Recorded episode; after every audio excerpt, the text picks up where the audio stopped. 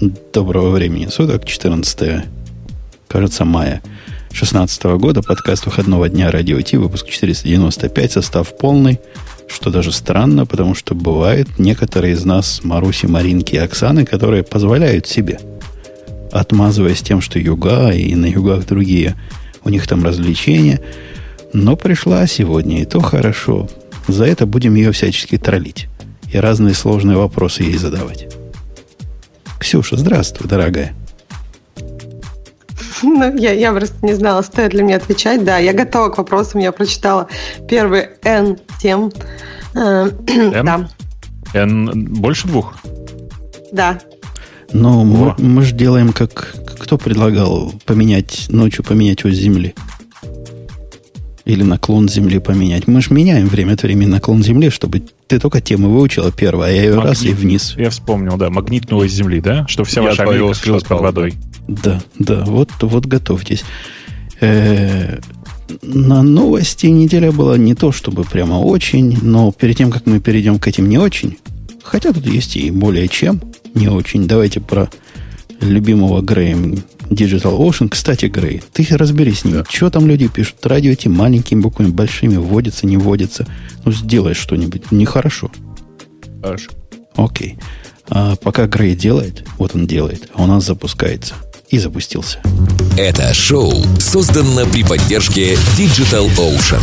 Digital Ocean – провайдер доступного облачного хостинга. Всего за 55 секунд и 5 долларов в месяц вы можете создать свой облачный сервер в одном из дата-центров, расположенных в Нью-Йорке, Сан-Франциско, Амстердаме и Сингапуре, и управлять им с помощью простой, интуитивно понятной панели управления или воспользоваться мощным API. Начните прямо сейчас. Введите промокод радиодефис при регистрации и получите 10 долларов бонуса на аккаунт. Окей. Боб да. вернулся в семью? На этот раз да. совсем весело стало. А почему весело стало? Ну, у меня лично оно на время заткнулось, потом попыталось нагнать. Видимо, потом заржало и перестало.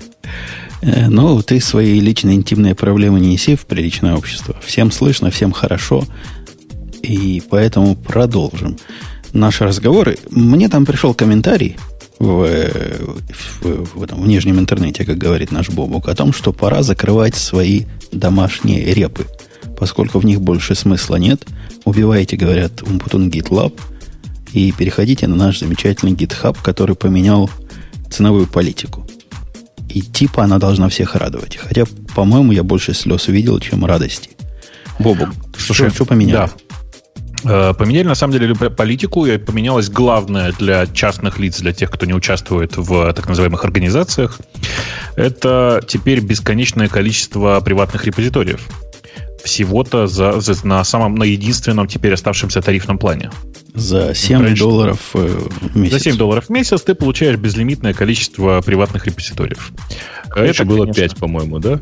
А, на, за 9 долларов. 9 долларов, по-моему, не, не было э, такого варианта. Был, если я правильно помню, 7, 10, 12. И от этого был, ну, и там 20 еще было. В общем, их много было разных. Не, да, не, я общем... к тому, что раньше было 5 э, репозиториев, по-моему, на младшем 5, вот 5, этом нет, 5 было, аккаунте. 5 было на бесплатном аккаунте, если я правильно помню, а на всех остальных было больше.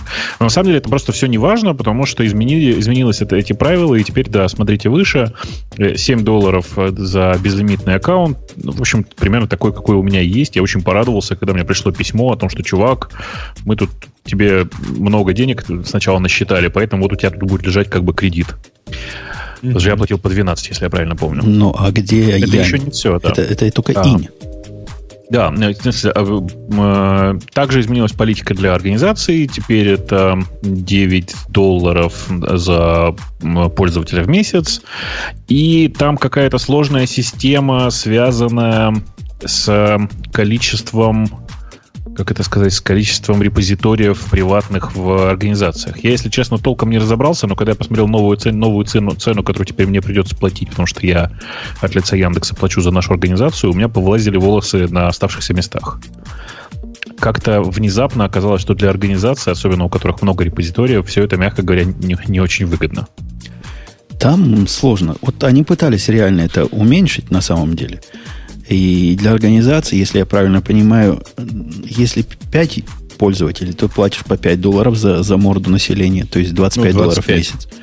А mm-hmm. как шестой, то он уже, они уже все становятся по 9, видимо, или только новые по 9. Это тоже не очень понятно.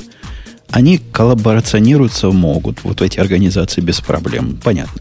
А вот что касается, если я открываю свой частный репозиторий, вот этот почти бесплатный, за 7 долларов, Unlimited, кого я к себе пригласить могу? Ответ на вопрос кого... там туманен. Нет, нет, нет, нет. Ты можешь кого угодно пригласить, нет такой проблемы. Есть проблема. Люди говорят не больше определенного количества. Какое определенное количество никто не знает пока точно. Некоторые говорят 5, некоторые говорят 7. Я не, не понял, о чем ты сейчас говоришь. Значит, смотри, вот какая история. Чем отличается персональный аккаунт от организации? Персональный аккаунт, в нем один админ, он управляет всем, э, всем репозиторием, в смысле, всем целиком репозиторием созданным, и всем, что с ним связано. Э, это план для, э, ну, для, типа, для индивидуальных разработчиков, по сути. Ну вот, я индивидуальный разработчик. Хочу сделать с, с парой товарищей приватный меня... репозиторий, хотим все вместе в него пушить. У меня вот рядом тут есть репозиторий, в котором 60 человек. Может, у него план Ничего такой? такого не поменялось. Может, нет, у него план нет. могучий. Ну, я, я, я же сам не пробовал, ты же понимаешь. Я же чукча читатель. Я читал, что народ задает вопрос и пришли к выводу, что 5 можно. Может, брешут. Не-не, ну то что, конечно, нет. Потому что у меня вот прямо сейчас открыты приватные репозитории мои. Э, напомню, я плачу 7 долларов, больше ничего не плачу за этот конкретный аккаунт. А, и вот у меня здесь 7 э, коллабораторов, 12 коллабораторов, 21 коллаборатор. 24, ну, короче, все в порядке. Подожди, а кол- коллабораторы, они не должны быть э, тоже с платным аккаунтом, нет? Ну, часть какая-то из них с платным аккаунтом, но я думаю, что большая часть бесплатная. Дорогие слушатели, тут действительно имеет место какой-то какой-то конфьюз кто-то из нас законфьюзен, я или Бобук, вы, если вы в курсе, дайте знать. Может, Бобуку такая лафа, потому что у него существующий репозиторий, а может, новом такой лафы нет. Я не, я не понимаю. Что касается цены для публичных, э, для, для организаций, не публичных, для частных организаций, ну, реально они там сложно сделали все. Там же у них есть еще и план, когда self-hosted ты все это дело ставишь. Там своя цена. Нет, нет, там цена не поменялась, если я правильно помню. Да, но она другая, она не 9,25. В смысле, когда на self-hosted... GitHub по Enterprise? Да. Там, там 25 платишь... никогда не было. Да, там совсем другие деньги были всегда. Да, я, я говорю, это для того, чтобы сделать нашу жизнь еще сложнее, там другая ценовая, э, ценовая политика. Как не, ты... не, там цена примерно как у части GitHub. Ну, вот подсказывает нам 21 доллар в монth на юзер, на self-hosted. И радуюсь и не хочу. Там есть минимальное ограничение на количество, как сказать, на количество Радость. аккаунтов, на количество аккаунтов на твоем э, решении, и тебе никто не продаст на самом деле нормальный enterprise. В смысле, тебе не дадут скачать нормальный enterprise в ситуации, когда у тебя их слишком мало. Пять или семь. Надо сто. Ну, типа, так. Не, ну, во-первых, они продаются пачками по 10 пользователей сразу, и ты платишь сразу за год. Uh-huh. Во-вторых, эм, они, если я правильно помню, там начинается от 50, что ли, как-то так. То есть, ну, логика такая. А, Ксюша молчит. Кстати, у них я искала, потому что просто у них на сайте ответ на вопрос, который ты задал. И они ничего не пишут про какие-то ограничения количества коллабораторов. Просто вы можете пригласить там вы можете пригласить коллабораторов в бесконечное количество ваших приватных репозиториев. Да, Я да, думаю, да. Бесконечное бы, количество это понятно. А вот какое ну, количество да. коллабораторов? Вот вопрос вопросов. Ну, я думаю, они бы написали, если бы это было ограничено. Думаешь, Слушай, я, я думаю, что никаких ограничений в этом месте там нет, ну, потому что смысла в этом особого нет. И я думаю, что они сейчас с этой ценовой политикой приведут к тому, что люди из организации побегут в частный репозиторий да, отдельно. частный репозиторий, скорее ну, всего, так и будет. Особенно, особенно большой проблемы это на самом деле не вызывает. Я думаю, у них тоже э, все-таки организации, правда, в среднем были организациями. Ну, то есть все организации, в которых... Я, я состою в шести организациях, из которых э, пять это просто компании. Ну, в смысле, это разные физически существующие компании. Поэтому ничего удивительного нет, что э, с компанией действительно можно брать денег немножко побольше.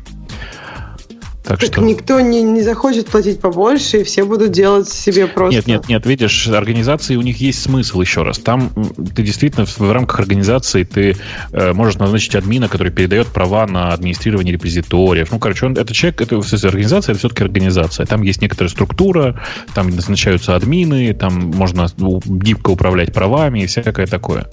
То есть там все вполне себе. А, Ксюша, кстати, ты у нас последняя, да, осталась, которая на, на альтернативном решении живет. На Меркурии или? Ну да, ей же нельзя. Шаг влево, шаг вправо, и Ксюше нельзя. Нет, почему? Я была частью компании с приватными репозиториями, но у меня был просто аккаунт, и было, ну, я была просто, просто. человеком, который участвовал в этом в приватном репозитории, который в компании. И да, я там помню, с админами это было забавно забавно, что ничего нельзя создать самому. Они, кстати, по-моему, что-то писали про админов, что они хотят дать возможность, э, ну, так как репозиториев теперь бесконечное количество, то я так понимаю, что они хотят либо у них были такие идеи, ну вот, либо они об этом писали, что они хотят дать возможность всем создавать репозитории. Ничего не понял. Ну, создавать-то можно всем. Публичные они всегда доступны всем. Нет, нет, И... нет, я имею в виду приватные. А приватные для, ну, они сейчас создаются просто их, их ограниченное количество. Они не ограниченное количество у платных пользователей. Все, все разумно, в общем-то. А как ваша паранойя поживает вот по этому поводу? И вообще вот э, а класть яйца паранойя? в одну корзину. Ну, ты кладешь свое приватное, свое вот это личное, свое пасконное кому-то в наружу. Неужели вам не страшно так жить? Ну, у меня там только то, что не страшно. А потом GitHub закрывают в России, как я помню. Был такой момент, когда его закрыли. И все твое Но... пасконное, ты к нему даже доступа получить ну, не можешь. конечно, нет, потому что, во-первых, у меня все сбэкаплено. Во-вторых, напомню, GitHub, Git, Git сам по себе это такая система, в которой каждый владелец, каждый, кто зачекаутил репозиторий, имеет полную историю и полное содержание, содержимое файлов, поэтому можно потом зааплодить куда захочешь. Ну, То есть сорцы-то ты не потеряешь при этом. Да, но ты потеряешь остальное ты потеряешь тикеты, ты потеряешь все. Как ты это все переносить-то будешь? Всякие пол-реквесты, которые там тебя ждут. Ну, наверное, они в ветках будут в каких-то, когда ты себе заберешь. Но все равно ты много чего можешь потерять вот в практическом плане. И люди да, не зря ну, жалуются, когда э, GitHub лежит, что вся работа стоит. Ну, какая работа у них стоит, непонятно, потому что работать с кодом, повторюсь, можно даже, как я обычно это делаю в самолете. Да, ну, допустим, а... представь работу у него делать код-ревью какие-нибудь. Ему надо эти пиары доставать и сравнивать, смотреть там что-то, а куда, где, а, и все. Ну, да, наверное, наверное, такая проблема есть, хотя я, если честно, не, не, не замечал вот просто такой масштабной проблемы. На самом деле, э, то, что сейчас GitHub превращается в централизованное место, в которое почти все, например, пакеты складываются, это прямо ужасно. Ну, ты, смотри, вот Homebrew, которым ты, ты наверняка пользуешься, он весь зависит от GitHub сейчас. Э, весь Go зависит от GitHub. Ну, а я о чем, собственно? Его, GitHub это его пакетный менеджер официальный. Ну, у Homebrew, ты понимаешь, такая же история. NPM на самом деле сильно зависит тоже от GitHub.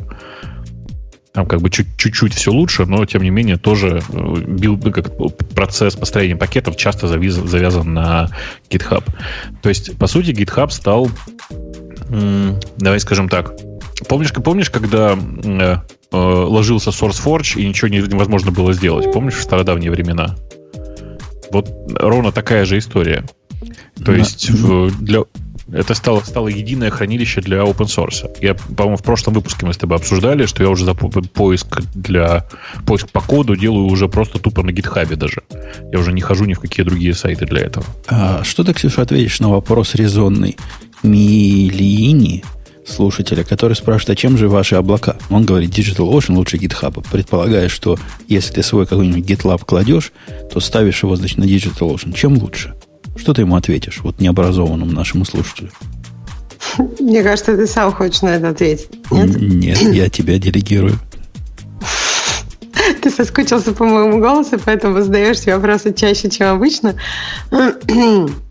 Ну, DigitalOcean, он, по сути, не управляет вашими данными. Ну, то есть ты хранишь свой GitLab, и у DigitalOcean нет ну, то есть, если что-то тебе нужно из этих данных, я, я вижу этот путь более защищенным.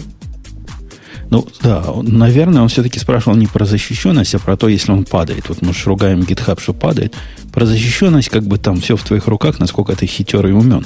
Ты можешь ну, почему? Ты же GitHub все данные, ну, но, ты даешь им в открытом виде. Ну, Если вот, тебе вот, там что-то вот, нужно в этом. Вот пример. Например, у меня в GitLab, который мог бы и в DigitalOcean жить, в приватных переменных разное такое бывает, что я не хочу даже вставлять в репозиторий. Ну, например, ключи для деплоймента. То есть, вы понимаете, да, идею приватных переменных, которые передаются во время билда и запускаются с ними. Э, и даже если я этот репозиторий где-нибудь расшарю на гитхабе, ничего страшного не произойдет. Но вы, если в, так, в GitHub такое засовывать, я не знаю, есть у них такое или нет. У них такого нету, да, наверное, Вов? Нету, нету. Неверсионируемые ну, такие боковые, особо секретные переменные. То там, да, там с этим хуже будет. Во-вторых, с точки зрения падения, ну, тут э, стратегия бэкапа гораздо понятнее. И если ты держишь это на DigitalOcean или держишь это на Амазоне или где угодно, да, действительно, если весь DigitalOcean ляжет, будут проблемы. И если бэкап только там лежит. Или Amazon Но если весь все ляжет. лягут, если все хостинги лягут, будут проблемы. То есть пока у тебя есть какие-то хостинги, которыми ты можешь заменить, ты как бы быстрее и проще поднимешь все свои данные обратно. Посему в GitLab, если мы про GitLab говорим, есть возможность сделать автоматические бэкапы, и я бы вам советовал не держать эти бэкапы на том же э, облачном провайдере, на котором вы сам GitLab держите. Здоровее будет, потом мне спасибо скажете. Куда-нибудь заливайте его к себе на S3. люди с одним подключением к провайдеру интернета. Чего? Ну, то есть, если у вас если у вас коннект к интернету упадет, какая вам разница, работает ваш сервер или нет? Да, а тогда делайте как я. Держите реплику у себя в локальном GitLab. В подвале. Э, ну, в общем, а по моему опыту, кстати говоря, хостинги лежат немножко реже, чем домашние провайдеры. Э, ну да, на самом деле я, если возвращаться к теме с э, тем, как бы организовать э, open source, например, проект так, чтобы не зависеть ни от какого э, гитхаба, честно всем рекомендую, не знаю, там типа уезжать куда-то, куда-то в какой-то какие-то peer-to-peer решения, ну типа IPFS. Для гита есть такой Git Remote IPFS, который позволяет все в общем, хранить очень распределенно в очень разных местах. Все это прекрасно работает. Внутрь этого гита, как мы понимаем, можно разными средствами складывать и ну, типа issues и, и все, что с этим связано. Так что там можно а вообще просто наиграться. Все равно народ поймет, что удобно же, в общем, когда все вместе в одном месте. От этого же возникает некая дополнительная ценность. И опять возникнет какой-то очень один большой проект, который опять станет единой точкой отказа. Нет, ну что ты, ну это на самом деле про удобство и, и про распределенность это все не прямо сейчас. Все, что сейчас связано с распределенными решениями, все довольно э, напряженное, скажем так. То есть оно все требует некоторого контроля за происходящим и знания того, что происходит. Э, окей. Я, собственно, про другое, про то, что у нас, ну, у меня такое ощущение, что вообще мы постоянно в этих процессах движемся от а не, от, не, от, не в сторону децентрализации какой-то регулярной и так далее, а просто перетекаем из одной точки в другую. Вот. А потом там все становится очень хорошо, и все начинают бояться этой одной точки отказа.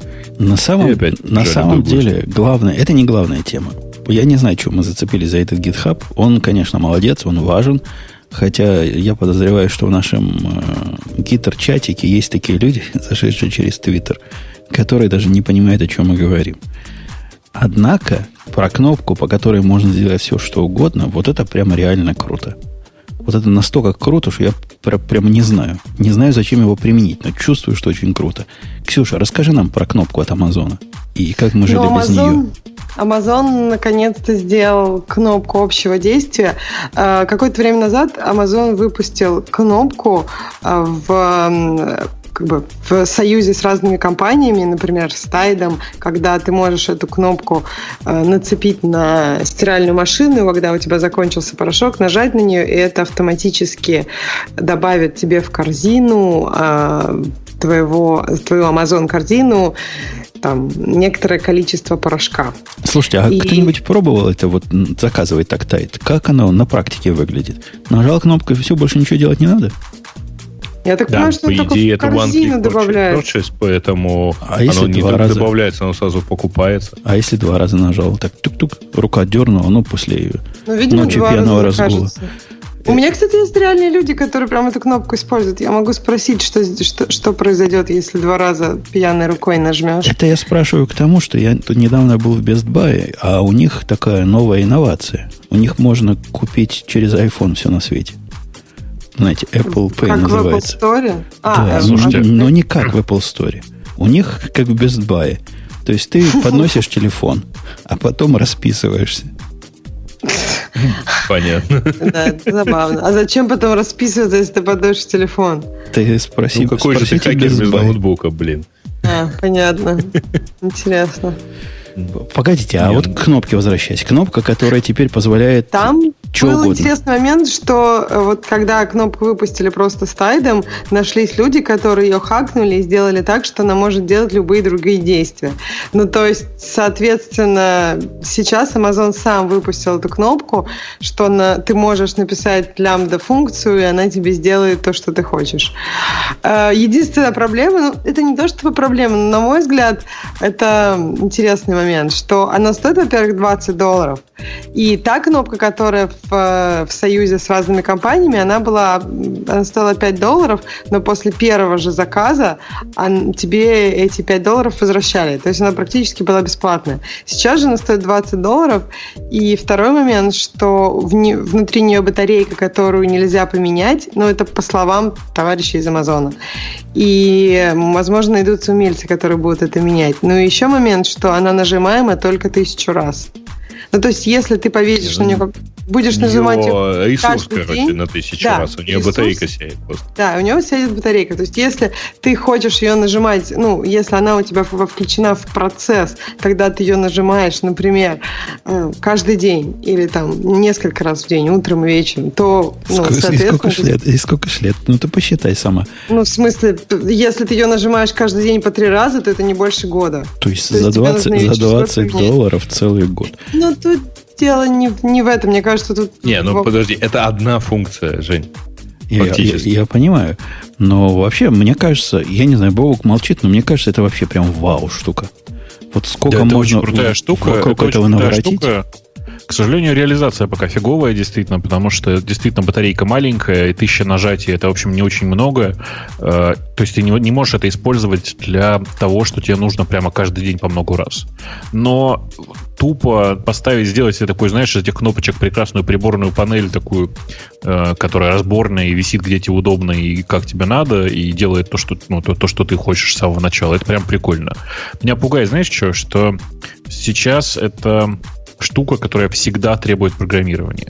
Ну, то есть ты не можешь простым образом, так же, как вот скиллы в Алексе, там, паблишить и потом менять. Здесь такого не будет. Это кнопка, которая по к твоему конкретному, к твоей конкретной лямбде и все такое. Да ну, ну, ну, ну. Ну, короче, ну, это прямо сейчас... Но, я, я вот... опять-таки тут цитируют э, Фогельса, который сказал, что если вы достаточно разобрались в том, чтобы, как сделать Alexa Skill, то вы точно сможете запрограммировать кнопку. Да, конечно, просто для программистов. Да, это для программистов, но я так подозреваю, что типа IFFT вот этого появится и для кнопок. Такой, такой маркет, где готовые решения послать по кнопке твит, и я вернулся из туалета, например. Очень полезное дело. Или еще что-нибудь в этом роде. Такие решения появятся, я уверен. И простору для фантазии я не вижу ни одного практического use case'а вот этой крутой штуки, но чувствую, что штука крутая. Ну, представляешь, ты нажал кнопочку, и у тебя инстанс конфигурировался и запустился. Ну, на практике это... Нажал раза, у тебя раза инстанс. На, на практике это, это немножко сложнее. Для простых кейсов я, я согласен. Нажатие кнопки вот физической. Но как только я какие-то кнопки подобного рода... Можно же компьютер купить. Ну, например, есть такие крутилки, которые по USB подключаются э, для звука, да? Знаете, крутилка там да, и да, кнопка. Конечно. Ну, крутая штука, но в шкафу лежит за ненадобностью. Потому что все это я могу сделать прям на экране сразу быстро и без, без, без задумывания. В общем, штука интересная, но куда, куда кони запрягать, пока непонятно. Это тот самый IoT, Internet of Things, который, о котором все говорят, и там рынок в миллиарды оценивается, но дальше к холодильнику, который разговаривает с тобой, пока, по-моему, это не пошло.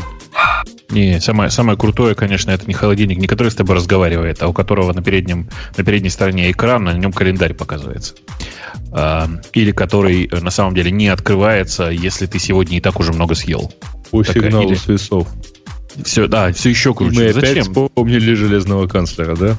Специальный, конечно, специальный женский холодильник не открывается после шести. И а после семи? Мэверик ну, спрашивает, ну, правильно ли... Он должен выдавать. Он понимает, что должен в платить отдельном отделе. за AWS, чтобы кломка работала. Да, правильно понимаешь. Первый год бесплатно, там можно разные запускать, типа проверочные. А так это еще один механизм привязки вас э, гвоздями вбивания вас в AWS облако. Ну, все и так там. Какая разница? Слушайте, ну на самом деле я на это смотрю сильно проще. Я уверен, что вот сейчас Amazon эту, эту, эту фигню выпустила, и через полгода на э, известных всем сайтах будет пачками продаваться китайские решения, которые будут лучше, быстрее и не будут привязаны к Амазону. Понимаешь? И все. И тогда это просто мечта. То, что я хотел всю жизнь. Mm, ну, идея, идея это простая. Ну, собственно, маленькое устройство, которое по Wi-Fi подключается и позволяет разные экшены, один экшен по кнопке нажимать. Я даже могу представить рацуху. Типа два раза быстро нажал, второй экшен, три раза быстро нажал, третий экшен. В общем... Нажатие долгое. Долгое нажатие. Такое прав, правой, правой рукой, левой рукой. Да, много чего можно придумать. Там очень много всего можно придумать, но еще раз, самая главная проблема это то, что, во-первых, это устройство, которое изначально, видимо, будет с Wi-Fi, а Wi-Fi это все-таки, ну, не самое лучшее сейчас решение. Жрет, жрет батарейку как не в себя. Ты еще нажатишь не зря они ограничивают. Ну да, ты понимаешь, да, что это означает? Это означает, что как только ты нажимаешь на кнопку, оно первое соединяется с Wi-Fi, второе отправляет соединение, второе выключает Wi-Fi, и третье выключает Wi-Fi. То есть в, в результате это все означает, что от нажатия на кнопку до э, осуществления события произойдет, пройдет минимум 5 секунд. Да, я понимаю, но как-то альтернативы я представить не могу. Но каким, каким еще популярным способом? Bluetooth это не сделать, потому что моя стиральная машинка стоит там, куда Bluetooth не добивает. Ну, это зависит от того, что именно ты хочешь сделать. Послать сигнал на компьютер? Если я и так возле компьютера, и если проблем нет, Bluetooth у меня нет, тогда мне и кнопка а не стиральная нужна. машинка может все время Wi-Fi, она же подключена, и холодильник тоже. Это же вопрос для таких устройств, которые как раз не имеют нет, тут проблема постоянного не, подключения. Проблема не, не с протоколом не, связи, а проблема с тем, что устройство всегда автономное, даже если оно откуда-то могло бы взять энергию. Вот представим себе гипотетическую ситуацию, когда оно вот такое умное и понимает рядом электромагнитные волны ходят, давай-ка я от них подзаряжусь. Это было бы круто, но нереально пока. Ну, почему реально? Нет, в смысле, это, конечно, можно сделать. Я просто не понимаю, о чем мы сейчас, о чем мы сейчас это обсуждаем, потому что, повторюсь еще раз, это, ну, Amazon выпустила кнопку по просьбам пользователей, и пользоваться ей будет 5 Э, как это, пять ненормальных людей и один дебил, ну, в смысле, что я обязательно закажу такую. Э, семь же, семь процентов, как обычно. Я думаю, пять штук заказать, чтобы увеличить твою статистику. Ну, конечно, чтобы, чтобы, чтобы целых 100 баксов сразу заплатить, я понимаю. Ну, вообще-то, там, кажется, первый выпуск уже весь раскуплен. Ну вот пойду в очередь запишусь. Не, это крутецкое mm. устройство. Я не понимаю, и, по-моему, никто не понимает, зачем оно надо, но чувствуется, что крутецкое. Я на самом деле переживаю, что э, очень сложно придумать, как утилизировать старые устройства, которые дома лежат. Ну вот у меня сейчас вот просто рядом стоит полка. Вот на ней э, два iPad, а, нет, прошу, прошу прощения, три iPad, два андроидных планшета, э, три старых андроидных телефона, которые я уже придумал, куда приспособить. И, знаешь, Raspberry вот, Pi? Raspberry Pi нету, потому что Raspberry Pi у меня один, и он уже в дело как бы пущен. А вот все куда? остальное как куда, раз... Куда, Бобук? Android-телефоны, расскажи. В смысле, а, Может, это очень прикольная тема. Конечно. Есть куча готовых решений, которые позволяют из них сделать э, такие хорошо, веща... хорошо и постоянно вещающие веб-камеры. И не могу удержаться. А, ну мне, да. мне бы ваши проблемы. А куда мне девать свои 9 BlackBerry телефонов? 9 Но, Там даже камеры нет, У наверное. нас на работе было можно каждые полгода менять. И когда не понравился, тоже можно было менять на старой работе. Поэтому я менял, когда было скучно. В результате у меня целый ящик забит этими разными моделями BlackBerry. Куда теперь их девать? Вот вопрос вопросов. Um... Хороший вопрос, я знаю, не просто на него ответить. Пусть слушатели подумают и предложат в комментариях. Э, кто-то из вас, дорогие мои, добавил тему про электрон 1.0, который хер. Я. И я подозреваю, что ты знаешь, о чем речь, потому что я вообще не понимаю, что по этому поводу рассказывать. Ну как, в смысле, обсудить ну, сам по себе сам факт электрона? Ну, я, я электрон вижу только, только, кстати, про электроны. Мы тут на работе, у нас одна женщина есть. И я не буду, не буду шовинистом, Ксюша. Но вот это реальная история. Вчера у нас зашел такой разговор по душам. Она говорит, слушайте, чуваки, говорит мне и коллеге моему, я когда к вашу компанию пришла первый раз работать, пришла домой и плакала. Плакала, потому что, говорю мужу, вот говорю, они там все такие умные, я дура дурой. Они там про физику какую-то... Рас... У нас же, знаете, языками зацепишься. На любую тему мы можем поговорить. А она не понимает. И тут мы, чтобы добавить ей конфьюжена, рассказали про, про электроны, которые, значит, то волна, то то.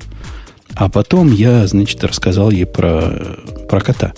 Она сказала, не, я так не люблю вашу физику. Котиков так жалко, так жалко. У нее пять котиков дома. А мы тут кота в нашем мысленном эксперименте грохнули. Ну, на 50%. Так что смотрите, аккуратненько, женщины. Нет, нет, нет, ты неправильно сказал. Не грохнули на 50%. А мы тут кота грохнули. Или не грохнули. Или не грохнули, да. Который... Она сказала, не люблю, не люблю я такую физику. Не рассказывайте мне об этом больше. Так вот, смысле, наш... ей в школе об этом не рассказывали? Ой, она так давно училась в школе, что уже, наверное, не помнит. Как, собственно, и, и мы все. Тут же не мальчики собрались, но мужи. Электрон 1.0 я знаю, как кроме вот э, кота, я еще знаю, что он относится каким-то образом к атому, которым я пользуюсь. Ну, собственно, атом на нем написан. Вот. На нем, э, им построен. Э, просто это, ну, это первая версия. Это правильное такое. Первый стабильный первый, релиз, да? Первый стейбл релиз, да. да. А, на самом деле история вот какая. Электрон — это одна из главных проблем у современного человека, который сидит за компьютером, потому что в, с того момента, как его выпустили, всем стало невероятно легко эм, делать вид, что они выпускают полноценное десктопное приложение, а вместо этого все заворачивать, делать вебную версию, заворачивать все в электрон. Стыдно ужас просто. Это, это Боб, дорогой N1, это Бобук вас показывает пальцем. Потому что то, что да вы делаете, это срамота ходячая. В N1, в Нет, Microsoft Visual Code, в WhatsApp, во все подряд. Не, ну WhatsApp Понимаешь? это, извини, совсем так сказать, издевательство. А вы знаете, Нет, вы знаете, хотя бывает же и хорошие, типа я, того же слава. Я добился поразительного. Вот в тему электрона. Бобок, не поверишь, чего я смог добиться. Мой так. атом загружается дольше, чем IDEA. Это вид достижения, за это ведь стоит выпить. То есть Слушай, тем количеством плагинов, это которые... ты в свое время добился того, чтобы у тебя iPhone за 20 минут разрешался? Нет, Нет? не ее, не ее. Ты меня с кем-то путаешь. Ну, ну, как-то очень близко к этому. Я не задавался этой цели. Я всего лишь пытался сделать из атома, и пытаюсь сделать из атома, и меня, собственно, время запуска мало волнует. Но факт интересный. У меня атом, когда я загружаю свежий компьютер, потом одновременно жму ID и атом, идея показывает первое окно быстрее, чем атом. Ну, согласись, Слушайте. это, это круто. Слушай, ну что ты удивляешься? У него внутри хром. Ты, по сути, поднимаешь еще один инстанс хрома. Хром же такая штука. Он же как, ну, блин, как, это, как по-русски-то прилично это сказать. Он же жрет память как не в себя. Да, но раньше там разница была в разы. Пока я не улучшил его как, как мог для своих нужд. Хотя, вот, конечно, у, у Ксюши есть-то пути просто сделать хром как, сделать ID как стоячую с атомом. Вот то, которое, балалайку, которую ее коллеги выпускают для атома, это вообще такая штука, которую после установки э, запускаешь атом и думаешь, он просто поломался. Настолько долго он а запускается. Чё, а что там такое? Это про что сейчас? А как оно у вас называется? Ты помнишь, Ксюша? набор плагинов для атома, который вы назвали своим словом на N как-то. Пусть нам в чатике подскажут. Ну, Клайд. Вот это, это прямо штука не для слабонервных. Вот попробуйте, дорогие слушатели, просто поставить, и вы увидите, о чем Ксюша как-то так тихо сказала, что даже сложно понять. А, ну, ну, как Ксюша громко с гордостью. На N.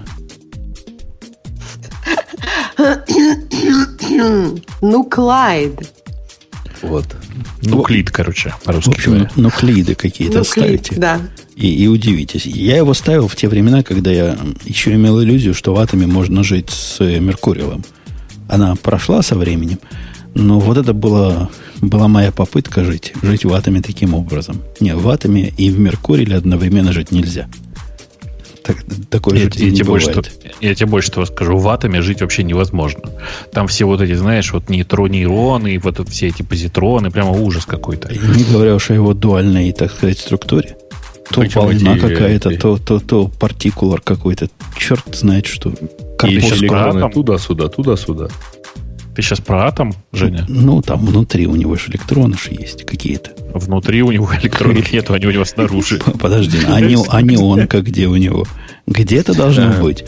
Короче, Слушайте, если чем-то мелким... интересный вопрос, да. Если чем-то а, мелким пульнуть в дырку, то фиг знает, в какую дырку вы попадете. Имейте в виду, дорогие мужчины из нашего подкаста. Ну, это это не, не, не, не в атоме вроде бы дело. На самом деле с электроном действительно можно всех поздравить, хотя я, если честно, скорее соболезную всему человечеству по поводу э, происходящего, потому что даже Slack, который вот сейчас э, Сережа сказал, что Slack э, вроде бы нормальный, но, но на самом деле Slack ужасен. Я, по, погоди, Бог, я тебя перебью. Нам подсказывают, что вот этим, чем пуляют, это фотон. Наши слушатели... Ну, вообще не обязательно, можно чем угодно пульнуть. Наши слушатели как-то не очень поняли, о чем мы. Ну ладно, фотон так фотон. Фотоном тоже можно пульнуть. И... А ты что про Slack говорил? Чего? Я говорю, Slack как э, клиентам, так же, как и гиттерам, пользоваться невозможно. Они же ужасные. Это прямо по нему видно со, со всех сторон, что он на вебе, что он тормозной, что у него он не нативный везде. Это на самом деле вот история с электроном, и как нам тут правильно пишут, есть еще позитрон. Знаешь, что такое позитрон? Что такое, да? Что-то по химии учили. Нет, нет, это ребята из э, Mozilla Foundation сделали с таким же точно API на базе Gecko. А, э, такой, же, такой же, но другой. Такой же, но еще хуже, правда, честно. Серьезно, ну, прямо такой же, но еще хуже. Насколько хуже Гекка против э, Chromium? Не, не, оно, в смысле, они с точки зрения как раз вот движков, они уже давно сравнимы, но прямо сейчас, э, как ни странно, электрон прямо лучше позитрона. Но не, не, в этом дело. Просто все это сейчас чудовищно, потому что, помните, была когда-то такая волна, когда все писали кроссплатформенное приложение. Вот электрон это новая волна, это да, электрон это новая волна кроссплатформенных приложений. Э, оно как бы эм, не нативное нигде. Да, mm-hmm. но народ, вот, в отличие от QT, например, я, вот как представитель народа, смирился с тем, что мой чатик э, в гитаре, который у меня открыт, выглядит совершенно не нативно. А моя программа, которая э, хипчат называется, которая тоже пытается скрыть, что она не нативная, тоже выглядит странно. Ну, народ с этим стрим смирился. А вот с QT никто не смирился за все эти годы. Когда ты запускаешь какой-нибудь, прости господи, ад, не, адиум, как называется, такой есть на, на Qt. Э, ну, тоже на, на той же библиотеке построенный. Он и для Мака бывает, и на Qt написан. Сай, да? Psi, Psi, да, это точно. Ага. Это ж вырви глаз. А к этому мы как-то привыкли, мы от него многого не требуем. И несмотря на то, что в Gitter'е теперь... Я бы под... сказал, что это не заслуга Electron'а, и нынешней кроссплатформенности, а это просто грандиозный прогресс веб-технологии. Прогресс. Да нет там прогресса. Это, блин, регресс, регресс на самом деле. Не-не-не, нет. Гриш, ты не понял. Просто а, сейчас там с средствами веба можно сделать красиво. В отличие от э, той волны кроссплатформенности, когда оно выглядело одинаково ужасно везде. Ну, на Qt тоже Красиво были хорошие можно, приложения. Например, да. ну, Parallels Desktop достаточно нативно выглядел на Маке, правильно? И выглядит сейчас. Mm-hmm. И это известный Нет. факт, что он использует Qt. Ну, все, что он не выглядит нативно, ну ты что? То есть, серьезно, Parallels Desktop выглядит не нативно на Маке, Ну, да я нет, не знаю, конечно. ну, скриншоты, может, посмотри. Ну, он ну, действительно ну, выглядит довольно помогает. Мне не надо, мне не надо скриншоты, у меня я могу запустить Parallels Desktop просто. Хорошо, то есть он как ноутбук выглядит? не помрет. Но, в смысле, я тебе могу показать от расхождение с гайдлайнами э, от, относительно нативного, что, ну, просто прям Ну, я тебе могу показать у нативных приложений расхождение с гайдлайнами. Это, ну, то есть есть такие расхождения с гайдлайнами всегда, даже у нативных да, Ксюш, приложений. На самом деле, давай, вот чтобы не спорить сейчас на эту тему, тему. Вот давай я тебе другую точнее скажу. Да, на Маке э, Parallels Desktop старается быть похожим. А как насчет Windows? Я как раз к тому, что можно сделать хорошо и, ну, как бы, можно сделать более-менее нативно, используя Qt. Это требует много ресурсов и это сил. Не и нативно. Если... Слушай, это называется, можно э, сделать более, твое более-менее, это, это как раз и называется одинаково плохо везде. То есть ну, одинаково не Я бы так не сказала. Я просто могу вам показать нативные приложения, которые на Маке выглядят не так уж и хорошо. Так дело ну, же не, не хорошо. Ксюш, ну, это же не про, не про хорошо же. Ну, в Qt периодически слетает, слетает работа э, клипборда в macOS. Это прямо бесит иногда. Э, Причем мы, мы все знаем, что это связано не с приложением, а именно с работой самого Qt. Где-то в Qt это в последних, в последние годы постоянно происходит. А, вторая проблема, повторюсь, если ты пишешь на Qt, твоя задача, скорее всего, сделать что-то кроссплатформенно. Но на самом деле в результате получается вот что. Ты, ты, либо ты делаешь приложение, которое выглядит одинаково плохо везде, либо ты, по сути, кастомизируешь под каждую отдельную платформу. То есть вся прелесть пропадает, понимаешь? Поэтому разработчики, которые сейчас делают приложения на веб-технологиях, они делают точно так же. Ну, неинтересно им адаптироваться под каждую отдельную платформу. Вот поэтому они делают свое собственное окошко, и внутри него э, рисуют везде одинаковый интерфейс. Я в чатик послал вопрос, Qt тупик или нет. Отвечать можно плюс один, минус один тем, кто там. И мы узнаем, что с вашей точки зрения. Я плюс один даю, то есть тупик. Тупик, когда у нас есть такой замечательный электрон, какая нафиг Qt нам нужна? Э, окей. Так подожди, нет, давай лучше про эту самого идею электрона. Зачем? Ну, то есть ты сравниваешь Qt и электрон. Ну, мне кажется, это как-то странно. Да то есть давай вообще Боб, про эту идею. Бобук прав, оно нет. примерно про одно и то же. Не, я идеологию Нет. сравниваю, не, Подожди, не Бобук как а раз сра... Да, Бобук сравнивает идеологию. Бобук считает, что это идеология тупикова. Но, как мы видим, электрон идет по планете гордо. То есть, э, почему тогда ты предложил голосовалку не за идеологию, а за конкретную технологию, которая, ну, очевидно, мне кажется, что она уже проиграла. То есть, я тоже тут плюс один заголосую. Я как раз за идеологию, что, что можно что сделать количество, хорошо. Количество выпускаемых нативных приложений, слава богу, пока существенно превосходит все то, что сейчас выходит на базе электрона. Слава богу, господи, я очень надеюсь, что это как бы никогда и не изменится. А, но в, ну, в большинстве случаев сейчас, как все, не даже по-другому скажу, все приложения, которые я видел, которые вызывали у меня недоумение своим интерфейсом, были написаны на, на веб-технологии. А, Женя, у, вот у меня хочешь, есть хочешь? одно приложение, которое вызывает у меня каждый раз, когда я его использую недоумение и сильный, так сказать, рефлекс отрицательный, э, называется 3T Chief, который 3T Mongo Chief. Но лучше ага. ничего нету. Оно как раз написано на Qtil. Может, лучше бы оно было бы написано на электроне. Я думаю, что лучше бы она уже была написана на электроне, правда. А, из э, примеров, которые лежат на страничке, в, это сделано на электроне, я вот сейчас смотрю, я не могу найти ни одного достойного приложения, зато могу найти очень много смешных. Ну, например, знаешь ли ты, что Wire написан на электроне? Помнишь такой мессенджер? Я бы не удивился. Да, действительно, причем. действительно. Вопросов нет. Не, ну Атом, вы зря гоните. Атом хорошее приложение. Оно медленное, но оно хорошее. Оно нативно а, выглядит слушай. относительно. Оно даже рендерит фонты хорошо. Что, в общем, радует. Оно рендерит фонты браузером. Ничего удивительного. Какая разница? Какая разница нет, шерифу об индейцах? Слушай, я, я с тобой даже согласен, что действительно это, наверное, не самое плохое решение. И в смысле, атомом, наверное, правда, можно пользоваться. У меня проблема одна, понимаешь? Мне нужно... У тебя, ты просто ищешь какой-то текстовый редактор. А мне нужен текстовый редактор, который меня не бесит. Ну, а у тебя есть Emacs. Да, у меня есть Emacs, а если Emacs кажется в какой-то ситуации слишком сложным в какие-то моменты, то можно всегда переключиться на Sublime. Которому, кстати, пришла тихо и мирно новая версия. Ну, там сейчас все настолько тихо, что, мне кажется, серьезно это можно не обсуждать. А, вы знаете, есть целое я, количество... Я, обновился, но не посмотрел толком. А что там поменялось? Там такой могучий change лист.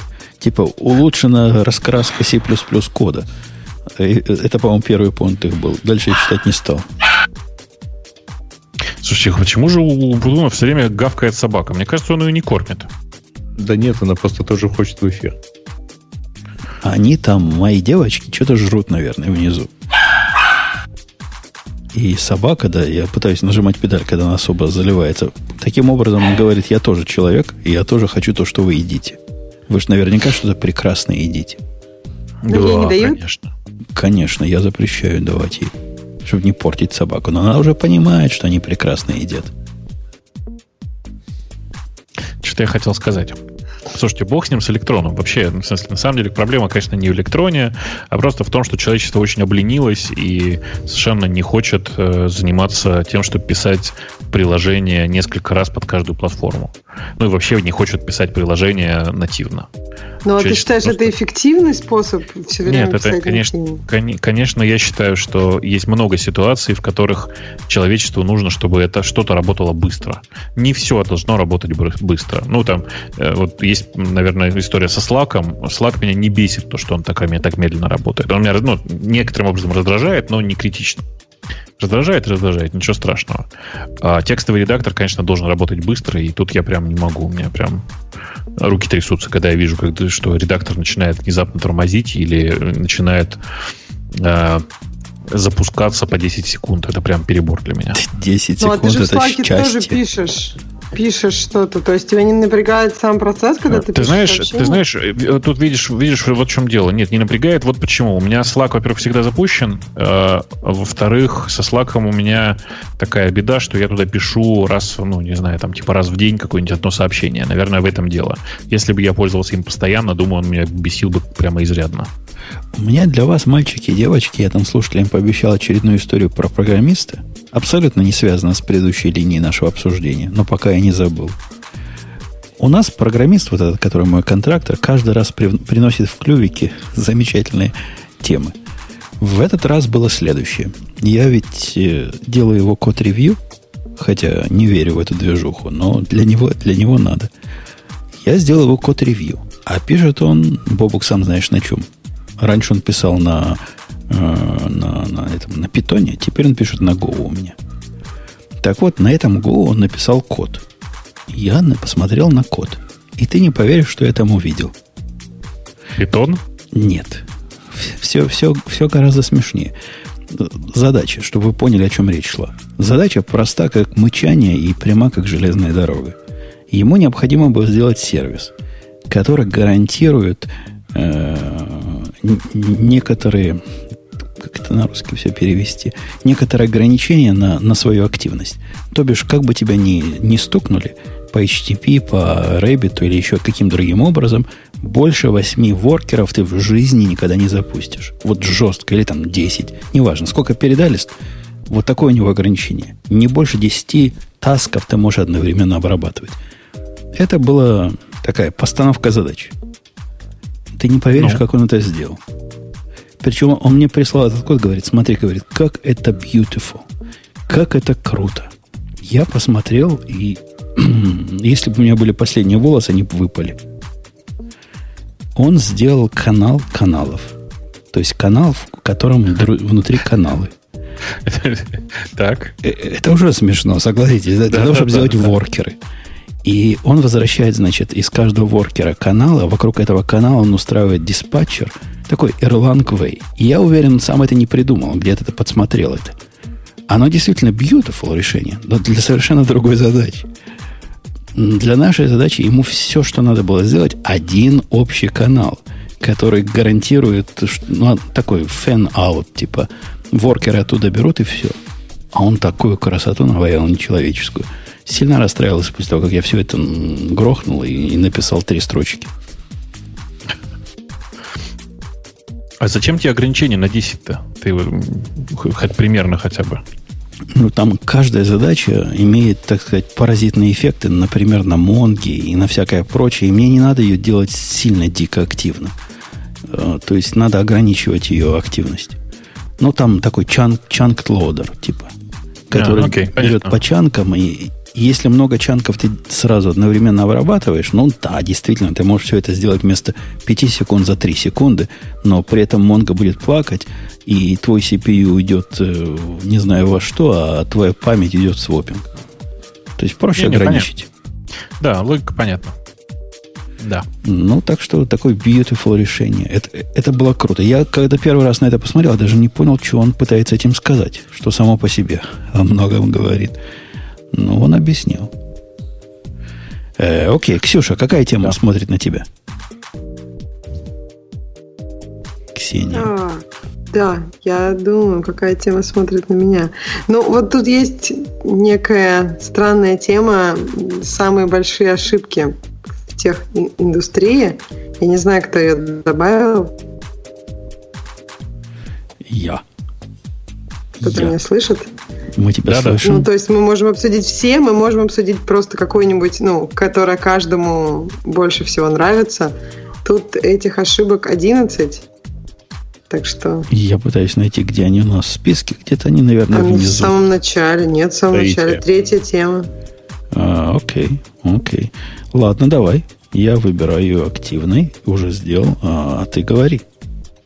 Ну, первая тема, я думаю, самая известная, и мы ее любим, это то, что Кодек, э, инженер из компании Кодек э, делал презентацию э, экзекутивом по поводу filmless камеры, ну, то есть без пленки фотоаппарат без пленки. Ну, и его обсмеяли. Это было дело происходило в 75 году. Его обсмеяли, сказали, э, ерунда какая-то. Ну и, в общем, потом в 2012 компания Codex стала банкротом. Как раз из-за того, что все остальные выпустили, уже использовали фотоаппараты без пленки. Его там, по-моему, закидали гнилыми помидорами. Я об этой истории подробно читал. Он чуть ли не следующие 10 лет был таким местным анекдотом. Вы видели чувака? Он тут без пленки предлагает фотоаппараты делать. Ха-ха-ха. Ну, да. на самом деле, как бы а? так сказать, не то, чтобы я был согласен с теми, кто его осмеивал, но проводить прямую параллель вот в 1975 году отказались от этой идеи, засмеяли эту идею и в 2012 обанкротились, все-таки не очень верно. Ну, то есть понятно, что они, начиная где-то года с 90 там, какого-то, да, 92-го, плевали просто на развитие этой самой э, этих самых цифровых технологий. В общем, ну, у них думаешь, была возможность не... 20 лет на самом деле отреагировать на какие-то новинки когда их уже попробовали другие. Окей, okay, продолжайте. Я отойду на минутку, а вы продолжайте. Там Не, ну, просто 11 смотри, пунктов. То, что в 75 году он, там, они отказались, это одно. А, но то, что в 1975 году они отказались, это уже сделало их не первыми, скажем, в, вот в этой без камере без пленки, правильно? То есть, если бы они в 92-м уже отреагировали, они были бы там в конце. Но я согласна, что, возможно, это было бы лучше, чем они не отреагировали совсем. Ну, э, да, не, но при этом, э, слушай, ну, в конце концов, э, все те, кто сейчас выпускают цифровые фотоаппараты, ну, правда же, они не, не были пионерами цифровой фотографии. Не ну, были. точно не все из них. Не все, конечно. Самое интересное здесь, вот во всех этих 11 неудачах в технологической индустрии, мне кажется, что э, если бы вот эти события не прошли таким образом, то ну, история вообще была бы другой. Ну, например, если бы Кодек тогда этого инженера к себе, ну, там, я не знаю, сказал, что его идея классная, они бы попробовали. То есть, возможно, вся индустрия немножко бы по-другому пошла. И были бы другие думаю. неудачи. Всегда неудачи какие-то есть. Ну, может быть, это немножко про другие моменты. Вот, например, следующий, э, который, это то, что Yahoo в какой-то момент собиралась покупать Google. И потом они не купили его, и теперь Google, капитализация Google намного больше, чем капитализация Yahoo. Ну, например, Yahoo, купив Google, мог бы его развалить э, какими-то своими не очень правильной политикой, сейчас бы не было Yahoo и Google, и был бы кто-то другой. Я о том, что всегда чья-то неудача – это чей-то успех, и как бы если бы... Ну, то есть успех и неудачи, они все равно как бы чередуются. То есть, если бы это был не Google сейчас, была бы какая-то другая компания, которая бы делала похоже. А вы знаете, я тоже однажды так был, вот как Яха и Google. Наверняка эту историю рассказывал. В свое время в Израиле наша компания, которая занималась там, чем она занималась, хотела купить конкурента. И придя конкуренту в офис, а я, собственно, был человек, принимающий решение техническое, нам оно вообще надо или нет. У них там была система своя, я пришел на них посмотреть и решить, покупать их или не покупать. И случилось странное. В это время в квартале отключили свет. Я не смог даже на их код посмотреть, то есть даже компьютер не смог включить. Тогда идеи UPS, это лихие 90-е, еще не было популярно. В результате я сказал, ну как мы такое купим, я даже не вижу, чего, чего там у них есть. При этом цена была какая-то смешная, там миллион долларов. Ну, фигня вопрос. Они были совсем уже на грани. Я сказал свое нет. Вот как Яха сказал Гуглу. И что вы думаете? Через пять лет эта компания купила ту компанию, в которой я работал. Ну, Подожди, ты ну, же через пять лет деле... уже не работал, да? Ну, нет, я еще успел поработать. А, вот оно как. То есть, да, я, я с этим чуваком, который, которого я пытался купить, проходил потом как типа интервью в ресторане. А, так а как слушайте, ты, ну почему ты нет немножко... сказал? Ты же не смотрел на их код. Потому что, ну, я сказал, ну, как сказать, да, нет, потому что да. код надо еще посмотреть. А, а когда свет включили, они уже передумали. Почему? Они, они, они на вас посмотрели, и вы им так не понравились, или что? Ну, мало ли, может, инвесторы нашли, фиг его знает, что там у них поменялось. Но они были Нифига совершенно... себе у вас свет включали. Да, там, там долго не было, там вся промзона была отключена, там чуть ли целый день света не было. Не, на самом деле история с Яху и Гуглом, она немножко другая. Дело в том, что просто Яху никак, не то чтобы отказалась покупать, они просто не собрались купить Google. И э, не сделав достаточно твердого предложения, они, в общем, не получили... Э, может быть, в какой-то момент просто Google махнул рукой и сказал, да ну, ну вас нафиг.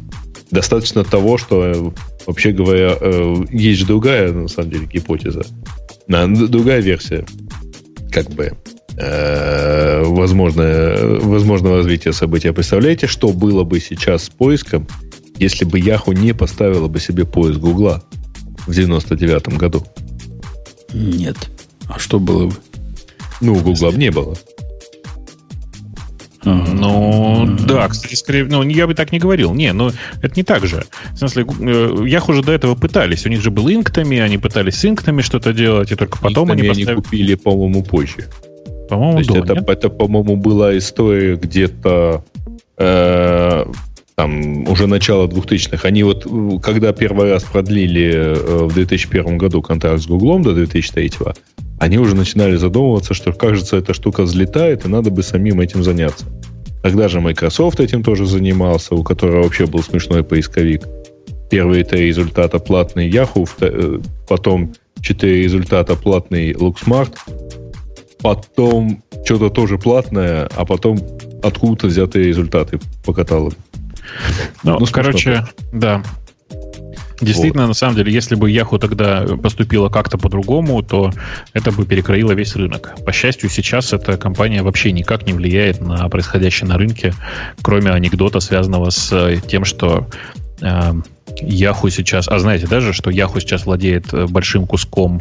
Э, как называется? Алибабы же, да? Угу. Как называется? Алибаба да, называется. Да, да, да, да Алибабаком. Да, ну вот. Яху владеет большим куском Алибабы, э, и анекдот заключается вот в чем. Э, стоимость акций Алибабы, которой владеет Яху, к сожалению, у нас Бобок пропадает. Пропадает, пропадает и совсем пропал. Ксюша, подхвати выпавшее из Бобука знамя. Что там следующее позорное? Ксюша? Или это я пропал? И они меня все не слышат. Вот теперь слышат. Теперь слышат. А, понятно.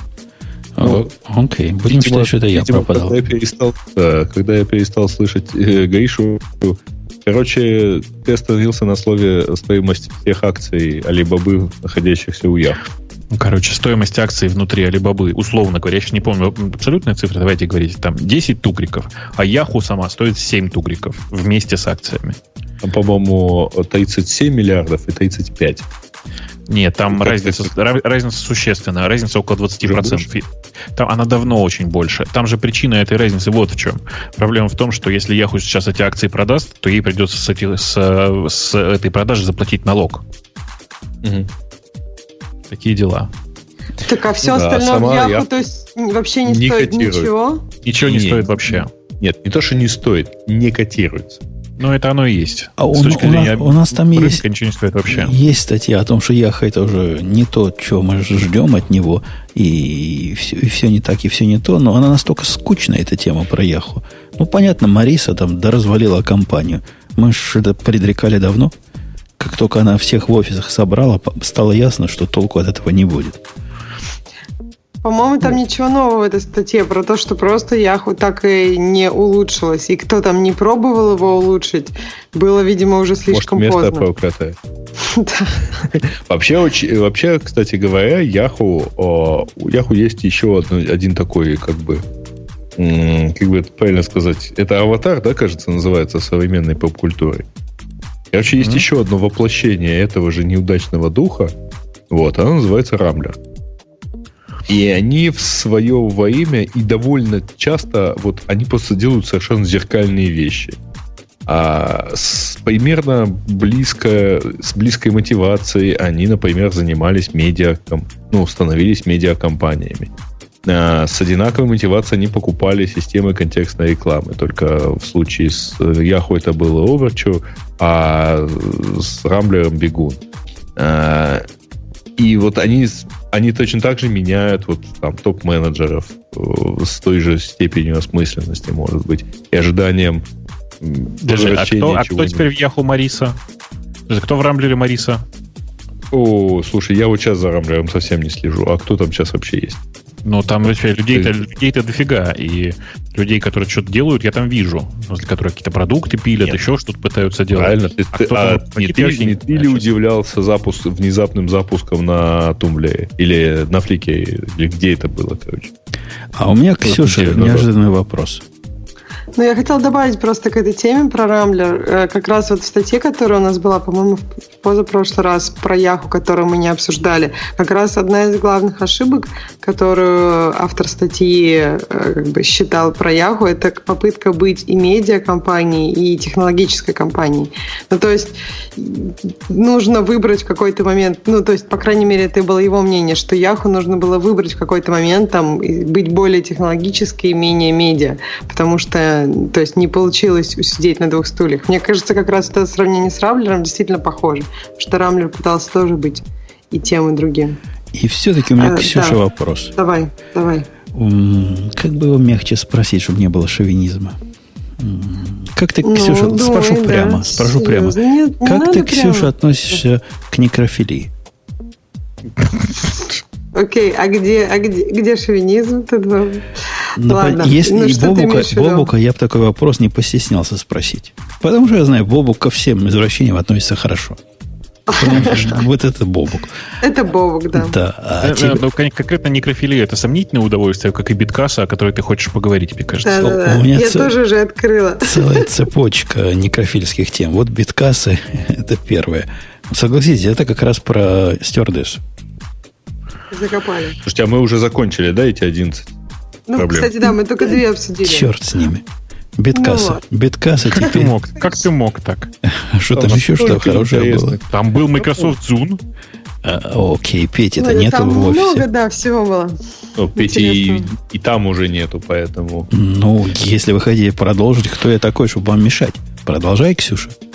На самом так. деле, слушайте, там не так много интересных тем. В реальности... Ну, давай, да, не Нет, там не так много, давай так. А там, короче, не так много, э, ну, как бы событий, которые на, можно трактовать как э, biggest mistakes, которые вот вот были вот совершенно однозначны и сейчас остаются такими же однозначными. Ну, например, вот э, момент есть тут про то, что Microsoft в 97 году э, дала Apple, ну, я так понимаю, за какие-то там э, некие обещания в будущем 150 миллионов долларов. И если бы этого не произошло, то, скорее всего, сейчас компании Apple бы не было. Ну, то есть, интересный момент. Не, ну там сложная история была. Там антимонопольное разбирательство в это время так, шло. Там, там все непросто. Ну, то есть это как? Вот это ошибка Microsoft получается? Но э, непонятно, чья ошибка. А Мне может, кажется, Microsoft бы к этому, месте нет. к этому моменту раздробили бы, если бы они не дали денег Apple. Да, Никто не если знает. бы они не дали денег, то, эм, возможно, антимонопольщики бы просто их там как подзакрыли. Но я точно, я думаю, что телефоны, которые мы сейчас пользуемся, были бы другими.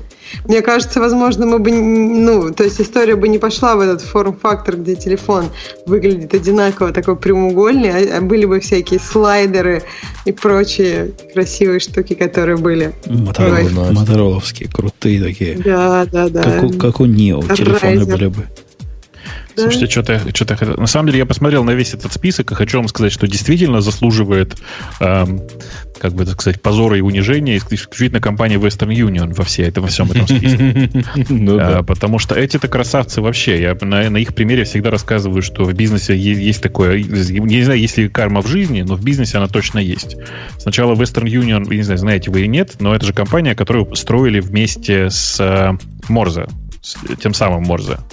Э, но основатели ее на самом деле кинули, его на самом деле кинули, и если я правильно помню, умер он, мягко говоря, не очень богатым человеком. А с Western Union, Union после этого произошло два события. Во-первых, Абрахам Белл э, э, пришел, в смысле, Александр Грэхэм Белл сначала пришел разговаривать с Western Union на тему телефона. А, Western Union тогда занимался телеграфом, напомню.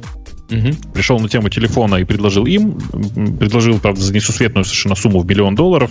Они его послали к черту, и через 25, что ли, лет уже все пользуются телефоном вместо телеграфа. Но это еще не конец, на самом деле. В 50-е, что ли, я уже не очень помню, э, годы, э, к ним э, приходил чувак, который сказал, слушайте, вот телеграф, это вообще все здорово, но я тут такую штуку придумал. Факс. Будет, знаете, с помощью телефона картинки пересылать. В общем, над ним точно так же поржали. Ну, как бы чем, чем все это закончилось, вы понимаете. Понимаю. И, да. я, и я, я сам ходил в свое время в IBM с идеей. Они поржали надо мной, а теперь посмотри, что с Microsoft. А что там, какая идея была, свою операционку написать? Не, мы, мы с чуваком пришли, ну, это уже не актуально, потому что это и Microsoft пропало, и у Сана пропало. Но в свое время это было актуально. Мы придумали, до того, как Microsoft придумали Actifix, а Java придумали эплеты, аплеты, мы придумали их с чуваком, пришли IBM продавать. Они сказали, фигня какая, что, это такое? Кому нужны ваши активные программы Ой, в слушайте, интернете? а я знаю, я знаю темы, которые нет в текущем чате. Вы знаете, что с, со вчерашнего дня Apple закрыл даже страниц, оставшиеся страницы от проекта WebObjects. Помнишь, такой был? Mm-hmm. Всегда знал, что он есть, но ни разу не пробовал его руками. Да ты что? А мне тут прислали, я даже специально посмотрел, 40-минутную презентацию проекта WebObject. Напомню, в 96-м или 97 году. В 96-м году на, на конференции Microsoft выступает Джобс. То есть вообще прям... Были времена. Ну, собственно, статьи на тему закрытия WebObjects э, выдержаны в духе «Закрыто деть, любимое детище Джобса». Ну, не, ну, конечно, Джобс никогда на нее, на нее серьезно не реагировал. Это, конечно же, понятно, что это был просто проект. Но сам факт, конечно, очень ржачный. Технология WebObjects была чудовищна и э, была завязана на кучу разных э, неприятных базвордов, о которых мы говорили в прошлом этом самом, в прошлом выпуске. И слава богу, короче, что все прошло. Ты в после шоу хорошее там дал речуху по этому да. поводу. Э, да, биткасса, по которая, биткасса, которая закрылась, мы в прошлый раз ее упоминали. И удивлялись, да, как она до сих пор жива, а мы про нее не говорим. Больше нет. Больше нет такой дуальности. Они теперь послушали наш выпуск и решили соответствовать. И это ну, правильно, я считаю. И закрыли. Просто закрыли. И закрыли. То есть mm-hmm. это был революционный продукт, над которым мы тут не потешались, а наоборот удивлялись крутости его который расширял прозрачно ваше дисковое пространство без всяких ограничений на облако. Ты помнишь, они вначале говорили, у нас unlimited? Это, по-моему, была их ну, первая ошибка. А, оно, там потом лимит появился, да? Потом появился, по-моему, двухтерабайтный лимит, потом еще меньше стало.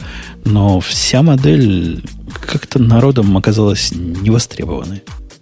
Но надо сказать, что сейчас, похоже, ну, они э, несколько опередили свое время, потому что одна из главных проблем, которая есть у Dropbox, у, у Питкаса не было. Никогда, с самого начала. Ты мог сделать так, что ты сказал, что у тебя э, место под биткассу на твоем физическом диске, ну там, не знаю, 50, 50 мегабайт. А все остальное у тебя лежит в облаке. И все, и все прекрасно работало. Ну, если бы оно прекрасно работало, не закрылись. Оно работало кое-как. И в, свои, в свое время, когда мы это обсуждали, мы удивлялись, как можно сделать так плохо. Ну, реально работало. Этот сервис был такой типа синхронизации, хотя не совсем синхронизации. А концептуальное расширение вашего дискового пространства в облако, но он технически был плохо сделан. Да, технически он был сделан просто отвратительно, и, и что самое страшное, он терял файлы, он, он не просто терял файлы, он терял файлы регулярно, он вносил изменения в эти файлы, периодически пытаясь смержить какие-то изменения из разных, из разных источников. Короче, это был ужас. А вторая стюардесса, я когда увидел название вот этой системы, я даже не сразу вспомнил, что это такое. Хотя в свои годы, и мы это обсуждали здесь, это же была прямо вау. Биткипер. Кто помнит Биткипер так так активно, как помним его мы с Мобуком. Ксюша, ты помнишь биткипер? Как-то не очень активно. О, Точно не так активно, как вы с Бобуком. Это, это потому, что ты просто Linux никогда не увлекалась. Почему я увлекалась? Тогда как ты могла пропустить эпопею с биткипером? На самом деле история с биткипером прямо уморительна сама по себе, потому что э, биткипер это был один из первых э, distributed version control систем. Э, который, э, если я правильно помню, Макой начал делать еще в 90-е годы. Э, в начале 2000-х он использовался как основное место для разработки ядра Linux. После этого произошло интересное событие в какой-то момент. Я уже не очень помню... А, ну, естественно, Маквой, Маквой предлагал всем open source проектам использовать BitKeeper бесплатно. Он был бинарный, в смысле не open source, он просто был закрыт. Э, там было много неприятных довольно мелких багов, э, связанных с разными особенностями биткипера. И в какой-то момент один из разработчиков э, линуксового ядра, я, если честно, уже сейчас не помню, кто это был, но кто-то из приличных был, эм, взял и просто ну, отреверсил протокол, по которому биткипер общался, для того, чтобы починить некоторое количество ошибок в репозитории. Э, Маквой взбесился и сказал, нет, все, теперь больше никаких open source, все к черту вас, к дьяволу и все такое. Э, в результате привело это к следующему. За следующие два с половиной месяца появились Mercurial и, и, и Git, собственно.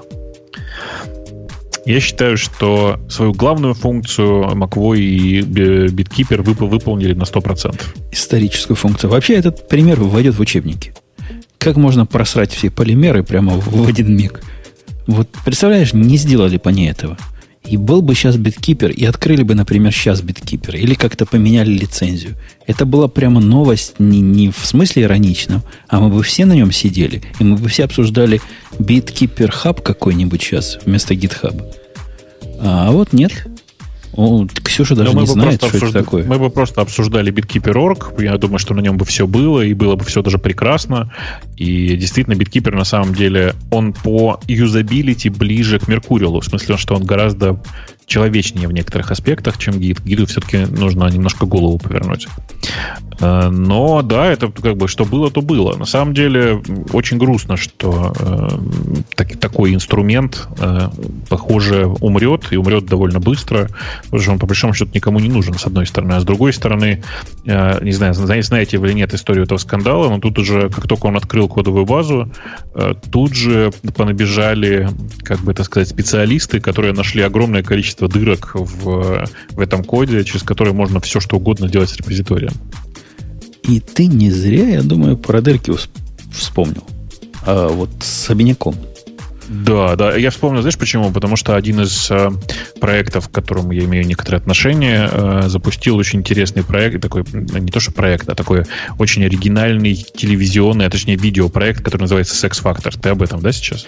Не, я думал, ты о другом скажешь. Я думал, ты напомнишь нам всем, что докер выкатил э, типа в бету или в превью вот эту балалайку, которая как-то иначе называлась, пусть чатики под, подскажут, как компанию они купили до этого, которая оценивает степень уязвимости ваших образов. Это первое, о чем я подумал. А второе, о чем я подумал, это то, что я выбрал. А о том, я что... про IntelliJ IDEA подумал. Ты это выбрал? IntelliJ IDEA, ну, это просто какой-то ну, позор. Да. А в чем позор? Я, как обычно же, за этими вашими фетишами не слежу и, видимо, не знаю, что там произошло. Ксюша, дай им всем по первое число. Ну, они выпустили, эм, я так понимаю, пост, в котором они говорят, что вам всем нужно срочно обновиться. Но, ну, скажем прямо, не всем. Они говорят, что уязвимость самой IntelliJ платформе, поэтому большинству IDE, которые на этой платформе, нужно обновиться. Я так понимаю, что если у вас что-то связано с Sharp, C-Sharp, то тогда вы в порядке. А все остальное, обкод C-Lion, сама IntelliJ IDEA и там печармы, все вот это вам нужно очень срочно обновиться. Они говорят, что никаких э, известных им э, конкретных э, хаков их системы нет, но советуют очень скоро обновиться. Бобук, объясняю для тех, кто не в курсе. Судя по всему, опять же, они, это как раз им жирный минус в карму. Они плохо объясняют, в чем была уязвимость и что они именно починили. Но, судя по интертюбам всяким, речь идет о том, что при запуске IntelliJ IDEA, ну, практически любой э, их ID, построен на этой платформе, у тебя поднимается внутренний веб-сервер. Прямо вместе с IntelliJ IDEA. И это как бы известный факт. А неизвестный факт, что он боговат, кривоват, и его можно атаковать разными способами. Они там корс упоминают, как-то неправильно был настроен. Но, как люди пишут, суть в том, что каждой запущенной ID э, ты потом ходишь в своем браузере на какой-нибудь веб-сайтик, и этот веб-сайтик может твои исходные тексты из твоей ID утянуть в определенных условиях. И там нашли CSRF, да? Я вот сейчас читаю текст. Ну, похоже на то, да. Угу. Но, э, э, а я правильно сейчас понимаю, что вот на, на базе этого же кода работает э, этот самый, как он называется, Android Studio, да, или как он сейчас называется? Я уже все время забываю. Код, он что называется, нет? Да. Я все время забываю, как ну, они это, его переименовали. От, от Google, ну, то есть это продукт Google, который ты имеешь в виду, когда они да. уже в себе... Ну, так он, он на его базе сделан. Ну, да.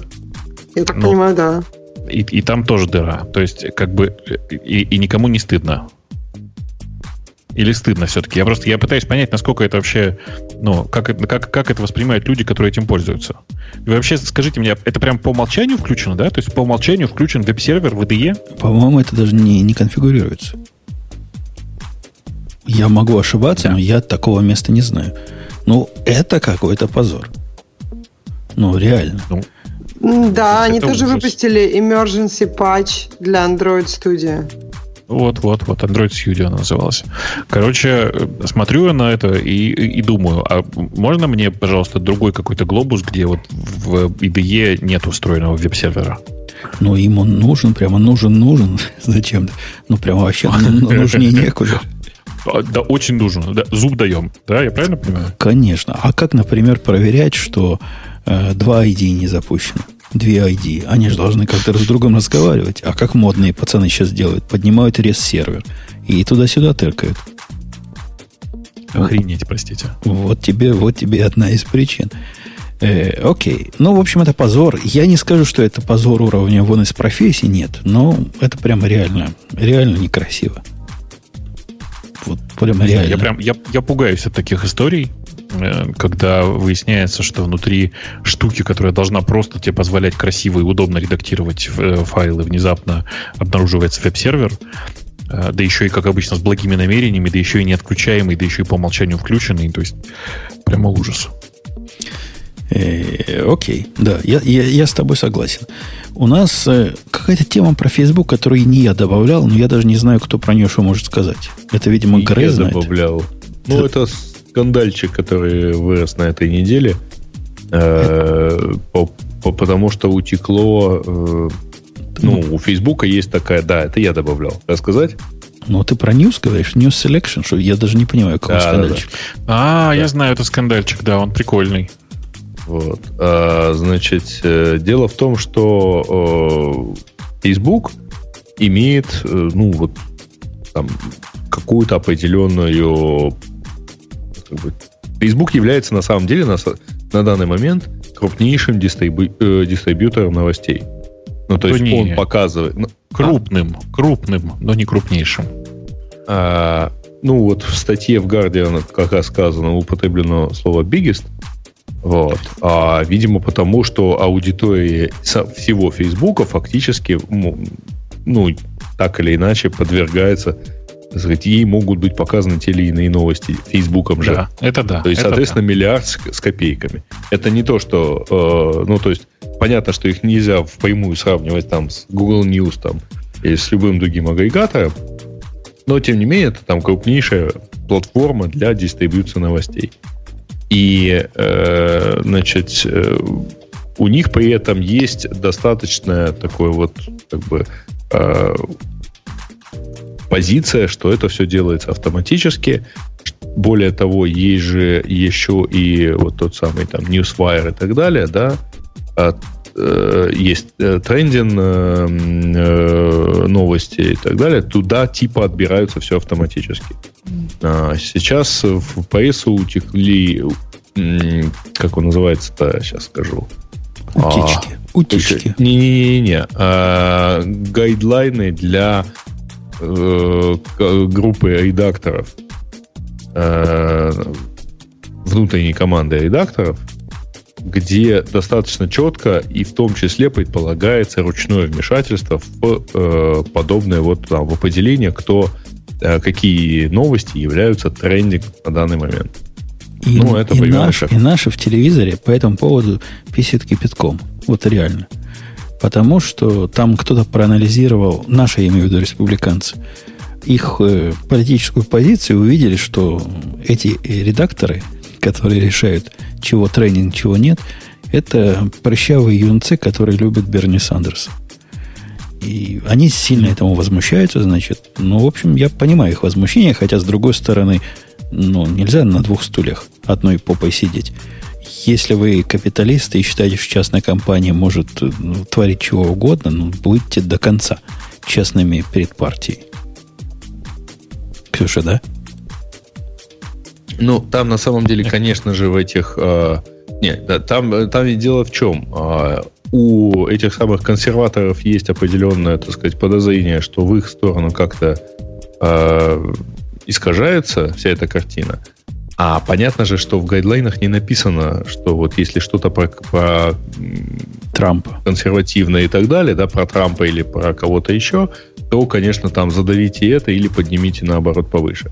Нет, там просто описано, как что влиять можно, и, соответственно, вот в этой части начинается, а как вы все-таки влияли, значит, вы все-таки вручную что-то делаете. Ну, вообще, это, конечно, очень страшная история для любой IT-компании, потому что ну, часто возникает ситуация, в которой, ну, я не знаю, там кто-то где-то не успел код дописать, и вместо этого сажают живого человека, который по-быстрому прямо сейчас заменяет алгоритм. Так бывает довольно часто. Мы, по счастью, нашли для себя другой способ и э, не нанимаем редакторов, а нанимаем большой поток живых людей, которые заменяют нам алгоритмы. Ну, такие, знаете, как это естественным образом научные нейронные сети в виде живых человеческих мозгов. А в случае с многими американскими компаниями, я знаю просто много таких историй, когда действительно, ну, где-то в каком-то месте алгоритм несовершенен, и пока его дописывают, сажают живых людей. А, и сейчас, я думаю, что из примерно такой же истории раздули черт что. Конечно же, Фейсбуку делать, ребятам в Фейсбуке делать больше нечего, только подправлять ваши топы новостей. Да, конечно, Он... нечего делать. Они там политизированные по самой не могу. Ксюша не зря молчит, она-то знает, какие там ходят вокруг. Но там прямо такие политкорректные, что просто кипятком писят от политкорректности. А, а тут наши пришли и говорят, мы, мы не позволим девочкам в мальчиковые туалеты ходить и наоборот. Я не знаю, куда там ходят девочки и мальчики, в какие мальчиковые или девочковые туалеты, но то, что, эм, конечно же, в этой ситуации сейчас всех собак спустят на несчастных фейсбукеров, это прямо очевидно. И правильно, у нас, и правильно. У нас постоянно такая ситуация с э, Яндекс с Яндекс Новостями. В Яндекс Новостях там все чистый алгоритм, нет никакой такой проблемы, и больше того, даже принципиально не предусмотрены средства для сложной модерации. Там единственное, что можно сделать, это какую-нибудь новость забанить к чертям собачьим вместе с СМИ, которая ее предоставила. Ну, например, потому что он нарушает правила э, работы самого сервиса. А я но нашим поверь, слушателям... Но поверь, но да. и, как это, и, и про государственные СМИ уверены, что мы накручиваем э, в пользу, как это сказать, э, в пользу коалиции э, э как это, блин, как культурно назвать людей, которые против, против когда, короче, и, и, и, и, да, и оппозиция, и правительственные СМИ все уверены, что мы накручиваем, причем в пользу их, их э, э, соперников. Это так трогательно всегда. Я, я вчера, прямо начинаю волноваться, когда вспоминаю. Я вчера видел трогательный стартап. Э, я с ними как-то знаком так, ну, почти лично. Но видел их в новостях. Чуваки, знаете, что делают? Такое ну? странное, прямо вообще странное, но близко к тому, что делаю я.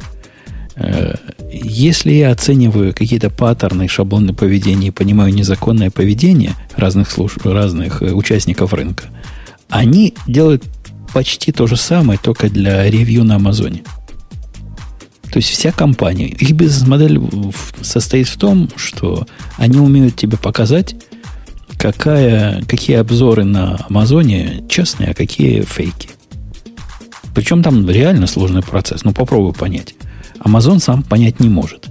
Потому что это люди, которые пишут там... Вы знаете, как это делается? Ты нанимаешь армию людей, выплачиваешь им деньги, чтобы эти люди купили твой продукт. Там 5 тысяч человек. Они купят ну, твой конечно. продукт.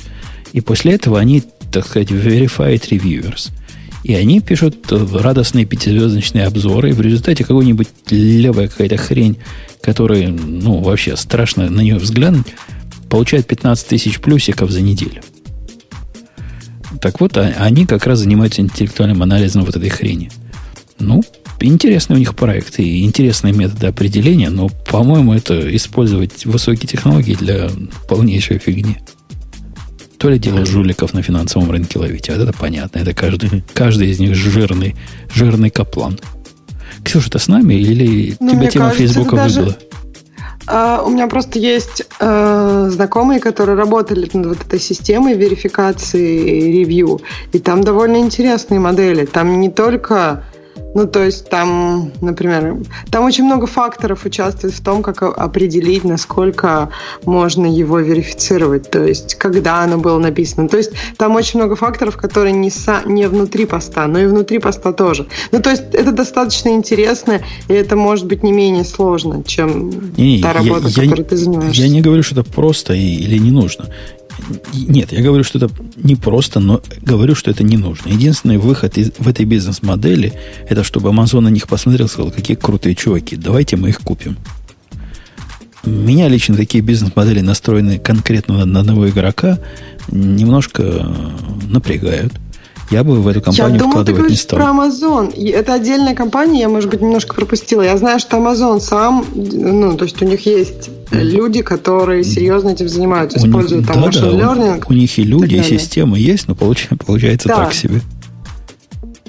Ну, я бы не сказала, что прям совсем все так плохо. Ну, то есть, когда ты читаешь о каком-то продукте, там абсолютно фейковых ревью, когда люди, ну, например, да, вообще дофига. не пишут никаких Х- недостатков. Хочешь, хочешь пример? Э, вот этот антивирус, который у нас в телевизоре рекламируется, который называется... Ну, китаец рекламирует. Ты видел, небось, рекламуют? Или ты Fox не смотришь совсем? Я вообще телевизор не смотрю. Ну вот, если вы пойдете посмотреть ревью на Амазоне на этот продукт, а я специально заинтересовался, угу. пошел, первые, наверное, 5000 ревью – это бота-ревью. Вот зуб даю. Хотя у меня нет никакой интеллектуальной системы. Но это такой унылый отстой. Ни один человек нормальный вот этого, про вот это ну, то есть ни Гуана не напишет. Минуса. А, ну просто считаешь, что ни один человек не может, в принципе, такое написать. Это неправда про этот продукт?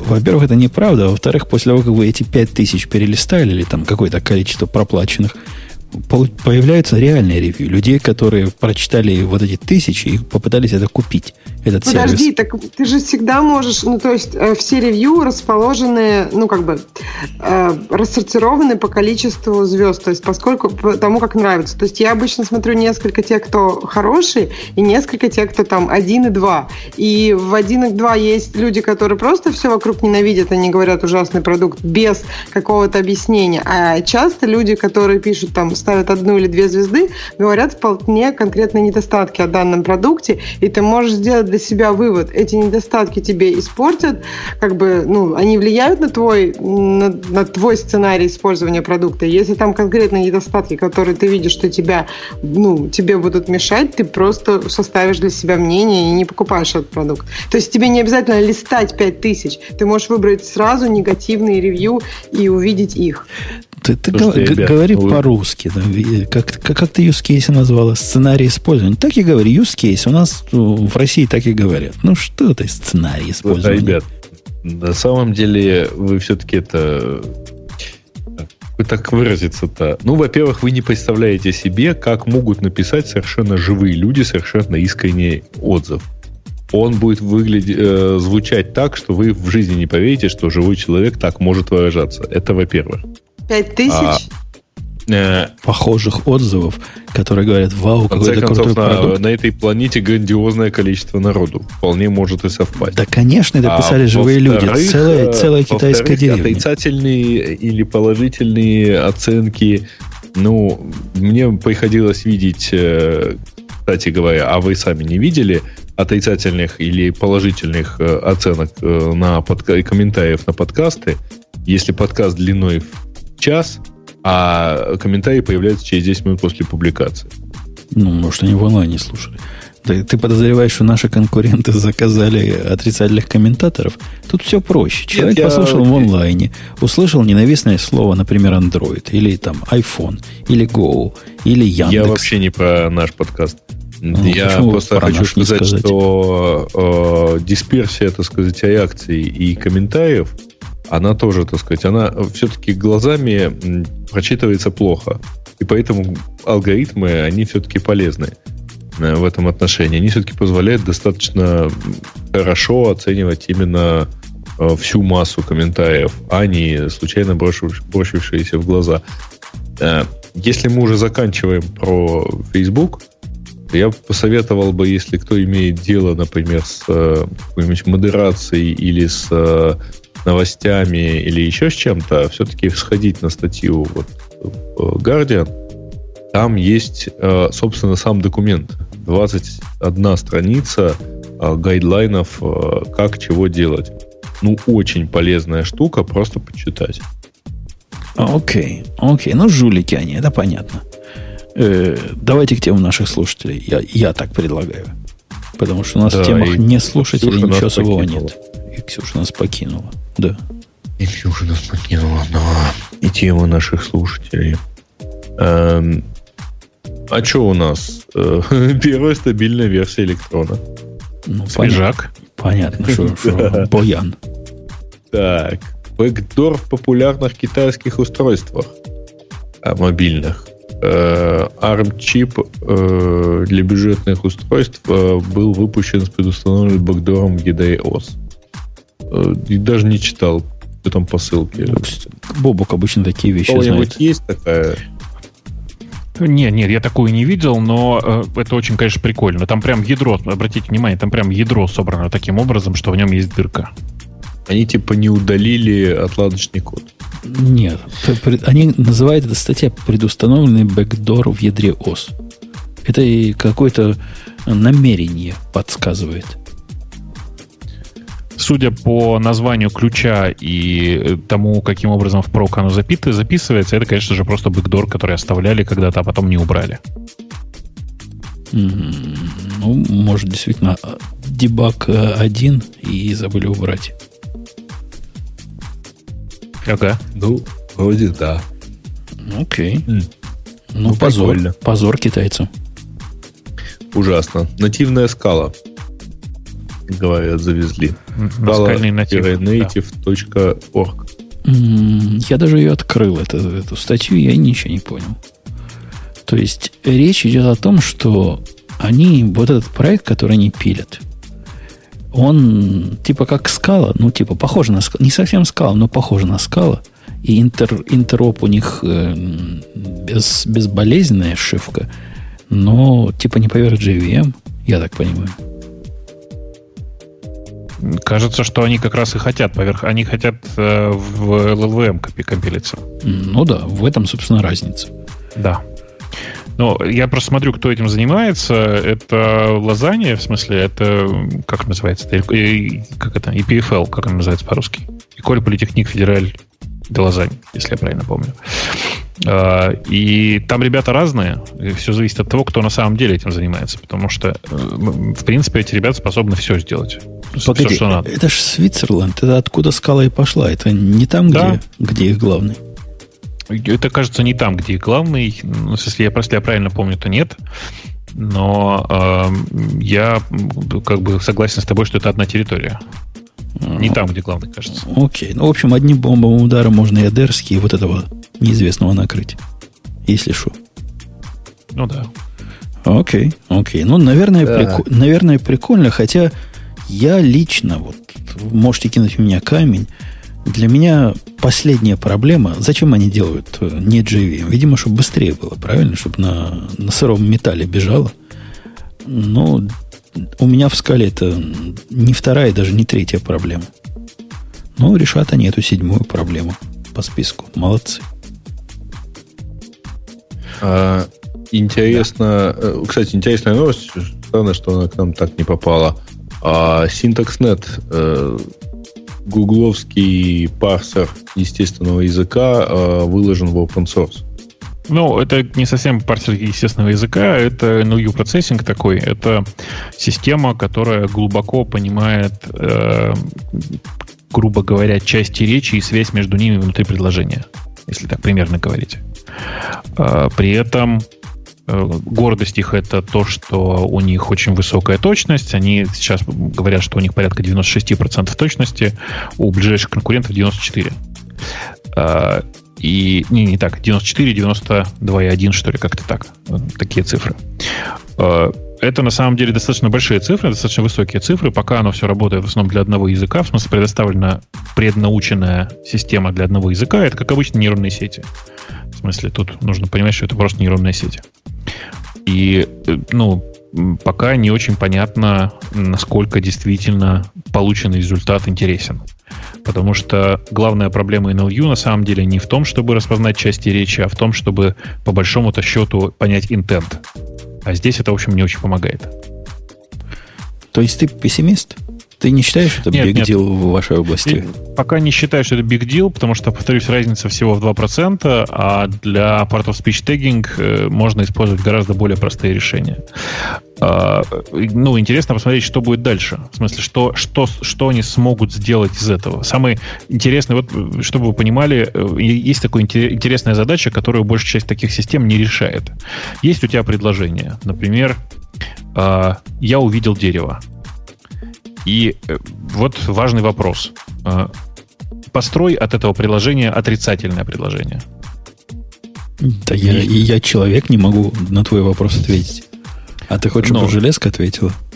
Конечно. В смысле, как, как именно на таких примерах как раз и становится понятно, что и человек не всегда в состоянии построить ответ на этот вопрос. А, в, ну, в реальности человек, когда человек задает этот вопрос, он почти всегда отвечает «я не построил», «я, я, не, я не увидел дерево». А, как-то интуитивно оно происходит так. Я увидел дерево, я не увидел дерево.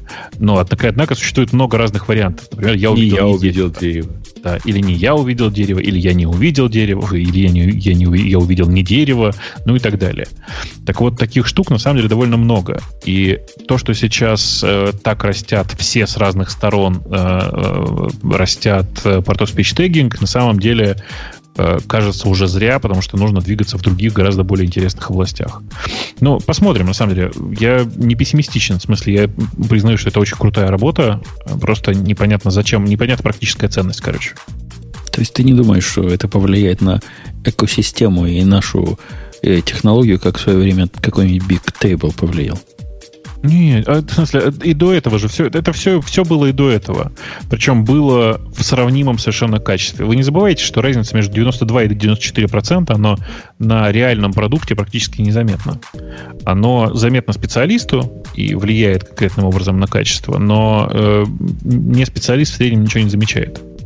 А оно, подожди, чтобы я понял, остается качество фигня или качество достаточно хорошее в обоих случаях? Качество, качество уже достаточно хорошее для того, чтобы строить на этом другие умные системы.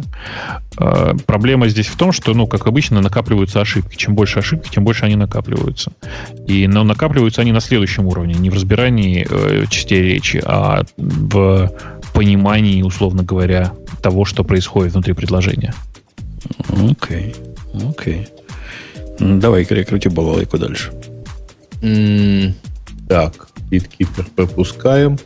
Российский совладелец Sales, Tailfish обещал выпустить смартфоны на отечественный ОС в этом году. Хм. Но... Пообещал. Там просто есть такая тонкость, кто-то пишет, что это прекрасно пообещать сроки для продукта разработчики, разработчиков, которые еще только ищут. На самом деле там все не так. Ну, в смысле, Selfish на самом деле нормальная работающая операционная система. А, и на ней уже выпущено достаточное количество телефонов, правда, они в основном в Индии. Ничего вам не ну, мешает. Сейчас. Говорю, остается их купить.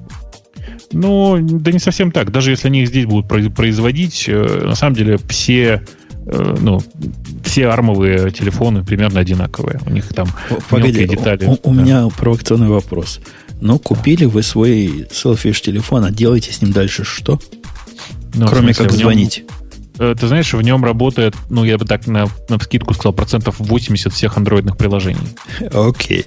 Это приводит нас... И я ожидал, что ты ответишь таким образом. И ты подставился. То есть это Алаверды Реактос. Почему? Ну, то есть у нас есть, э, есть система, на которой все это работает 100%, но мы напилим свой, на котором будет косо-бедно хоть что-то работать, будет похоже. Вопрос... А, нет, ну в смысле, Selfish же не, повторяют, не пытаются повторить Android. У них совершенно другая идеология. Они, ну, там, Короче, они решают проблемы безопасности, они решают вопросы, которые действительно плохо решает Android. Это работа в корпоративных средах, там типа доставка профилей, вот это вот все, знаешь, то, что, то, что корпораты очень сильно любят. Но для того, чтобы люди не страдали, боже мой, у меня нет моего любимого инстаграмчика, вот они типа ставят уровень, это, это внутри Selfish есть уровень совместимости с андроидом. Это не самоцель, в отличие от ReactOS, которая самоцель быть совместимой с э, э, виндами. Быть виндами у них цель. Быть другими, да, да. более ну, другими да, виндами. Да. А с Selfish такой задачи вообще нет. У них, ну, они, ну, больше того, можно не устанавливать уровень совместимости с андроидом, чтобы ты понимал. То есть оставаться со своими, со своими там четырьмя или пятью десятками нативных приложений. Ну, это я так сильно передергиваю. Тысяча, наверное, их может быть, может быть меньше. Как-то так. Окей, окей, окей. Так, GitLab 8.8 с поддержкой Docker Registry. Я, ну, это то, что будет. Я пытаюсь эту ссылку открыть, но GitLab, их сайт такой медленный, что о, о, вот что только открылось. Ну, это круто. Это прямо очень круто. Ну, у тебя на домашнем... У тебя в доке, э, у тебя GitLab в доке работает, а теперь там появится поддержка докера. Ну, конечно, чтобы круг замкнулся. Так, ну, пожалуй, на грустной ноте можно закончить, э, что Microsoft таки закрывает Sunrise. Собственно, да, они это... говорили, что они его закрывают, и они его не будут развивать. Да. Они команду покупали для того, чтобы, чтобы она работала над э, Outlook и Exchange. А теперь они просто официально вы, выключат все, что касается Sunrise. Что такое Sunrise и почему это нас должно волновать? Sunrise это такое приложение, которое э, было разработано, такой довольно умный и красивый календарь. Э, он работал с Google аккаунтами и с Exchange. И, ну, то есть он и сейчас пока работает, потому что до августа оно еще будет работать. А его купила Microsoft вместе с командой, ну и, собственно, это был скорее аквахайринг. Ну, это не скорее всего, это был аквахайринг. Ну, да. Этой, этой командой будут усилять э, Outlook. мобильный. Ну, собственно, уже. Уже, да, да. Того, И, погодите, погодите, может, я тут в танке сижу, в своих Америках, ну, но, ну. а это было кому-то непонятно с самого начала, что если Microsoft покупает продукт, который как их, э, но еще и с конкурентом может работать, то продукту этому, не, наверное, не, не жить. Всем это было понятно. А, но продукт действительно неплохой, собственно, как календарь. И, например, я его использовал, а, когда там у меня какое-то время был только гугловский календарь в качестве основного, то он достаточно удобен, он лучше, чем, например, стандартный iCar. Стандартный Женя, пока, пока, пока мы разговариваем, я надеюсь, ты там уже в чате у нас банишь, правда? Да, конечно. А, на самом деле с Sunrise пользуются очень много людей и пользовались на, моей, на моей практике в основном из-за того, что он очень хорошо был интегрирован с фейсбуковым календарем. И те, кто пользуется фейсбуковым календарем, просто любили это дело. Как, ну, а, любили а, ты, ну, а ты, ты видел, Бобу, как наш интеллектуальный бот проснулся и говорит, типа, иди, иди в, ну, в баню. И да. я прямо сам удивился. Редко вижу результаты своего труда, которые срабатывают настолько адекватно. Так ты еще сделай, чтобы он сам банил, и тогда вообще все хорошо будет. Причем ну, быстрее. Это, это можно. Удалял. Это делается, но как-то, по-моему, это слишком нечеловечески. Может, человек... Ну, мне, кажется, мне кажется, очень человечески. Ну, кикни его сначала, а потом банил. Может, человек просто так дебил по жизни. Ну что, бывает же. А, да. Я чувствую, мы постепенно, как это, так слово за слово, а, один из наших пользователей получил только что а, по заслугам, давайте скажем так. Пожизненный бан без, без э, никакого цирк возможности обжалования. да, да. Пожизненный цирк с гвоздями получил. Э, окей, окей. Ну, закончили? Ну что, Я думаю, да, на самом деле. Дальше достаточно такие маленькие и сложные эти. Вот. Не, э, погодите, что-то я хорошее там видел. А, GitHub мы обсудили. Та-та-та-та-та. Ну да. Наверное, израильская компания, которая бесплатно раздает SSL-сертификаты на год. Подожди, а, а это новость? Типа, они разве не всегда так делали?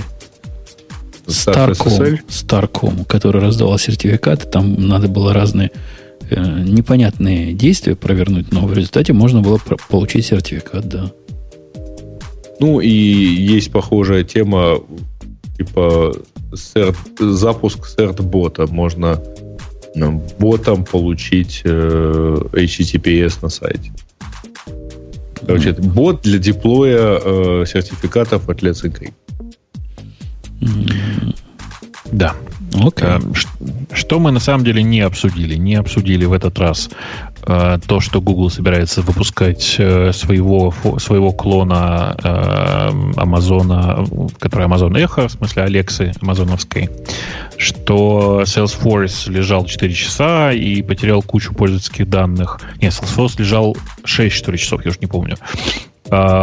И, и мне нет, кажется, что, что он упал на сутки и потерял 4 часа. А я, ну, не знаю, откуда ты читаешь. Я видел собственными глазами около 6 часов. А, и ну, потерял, да, много данных за несколько часов. Короче, было, было грустно. И что-то еще у нас такое веселое было на этой неделе, что мы так и не решили. А, и этот самый Вив, как он, Вив называется. Э, как, как это человек, который сделал Siri, решил сделать новый проект, который называется Вив. Про все это можно на самом деле поговорить в следующем выпуске совершенно прекрасно. И почитать в новостях на сайте radio.com. Да. Э, окей, ну давайте да. будем подбивать бабки и подводить итоги. Подкаст Радио Ти был, начинался со всеми ведущими, потом лучше четвертина наша отвалилась, но делегировала мне защищать честь всего, нашего всего, перед вами двумя гнусными мужиками. Mm-hmm. Я, я пытался. Э, да. Следующий подкаст будет, опять же, обычный, как без всяких гиков и без всяких глупостей. Хотя сегодня, когда мы говорили про эти репозитории, там были совершенно недоуменные в чате вопросы, что это слово означает. То есть видно, что... Да, репозитории какие-то, какие-то гиды. Да, да. А, да, кто-то там спрашивал в чате, вот есть, ты тут что-то упомянул такое, есть HTTP, а есть э, Rabbit. Что, что это за протокол, мол, такой? А вот для этого два вопросика Rabbit напишите, и вам бот подскажет. Специально для того и придуман. Но у нас и есть... напишет, что это кролик. Веришь, нет? А, да. Действительно, так да. и напишут. И, окей. И у нас на этом на всем заканчивается заканчивается разрешенное время, заканчиваются разрешенные разговоры. И мы с вами на следующей неделе, я думаю, встретимся. Согласны? Да, да. До следующей недели. Всем пока. Все, пока. Кат. Ой, слушайте, подожди, какой кат? Грей, как ты молчал? А от, ну от, как? Отберите кат обратно. Во-первых, отберите нажми, кат. Нажми кнопку и иди в бань опять. Анкат. Понеслось. Это шоу создано при поддержке Digital Ocean. Digital Ocean – провайдер доступного облачного хостинга. Всего за 55 секунд и 5 долларов в месяц вы можете создать свой облачный сервер в одном из дата-центров, расположенных в Нью-Йорке, Сан-Франциско, Амстердаме и Сингапуре, и управлять им с помощью простой, интуитивно понятной панели управления или воспользоваться мощным мощным API. Начните прямо сейчас. Введите промокод радиодефис при регистрации и получите 10 долларов бонуса на аккаунт.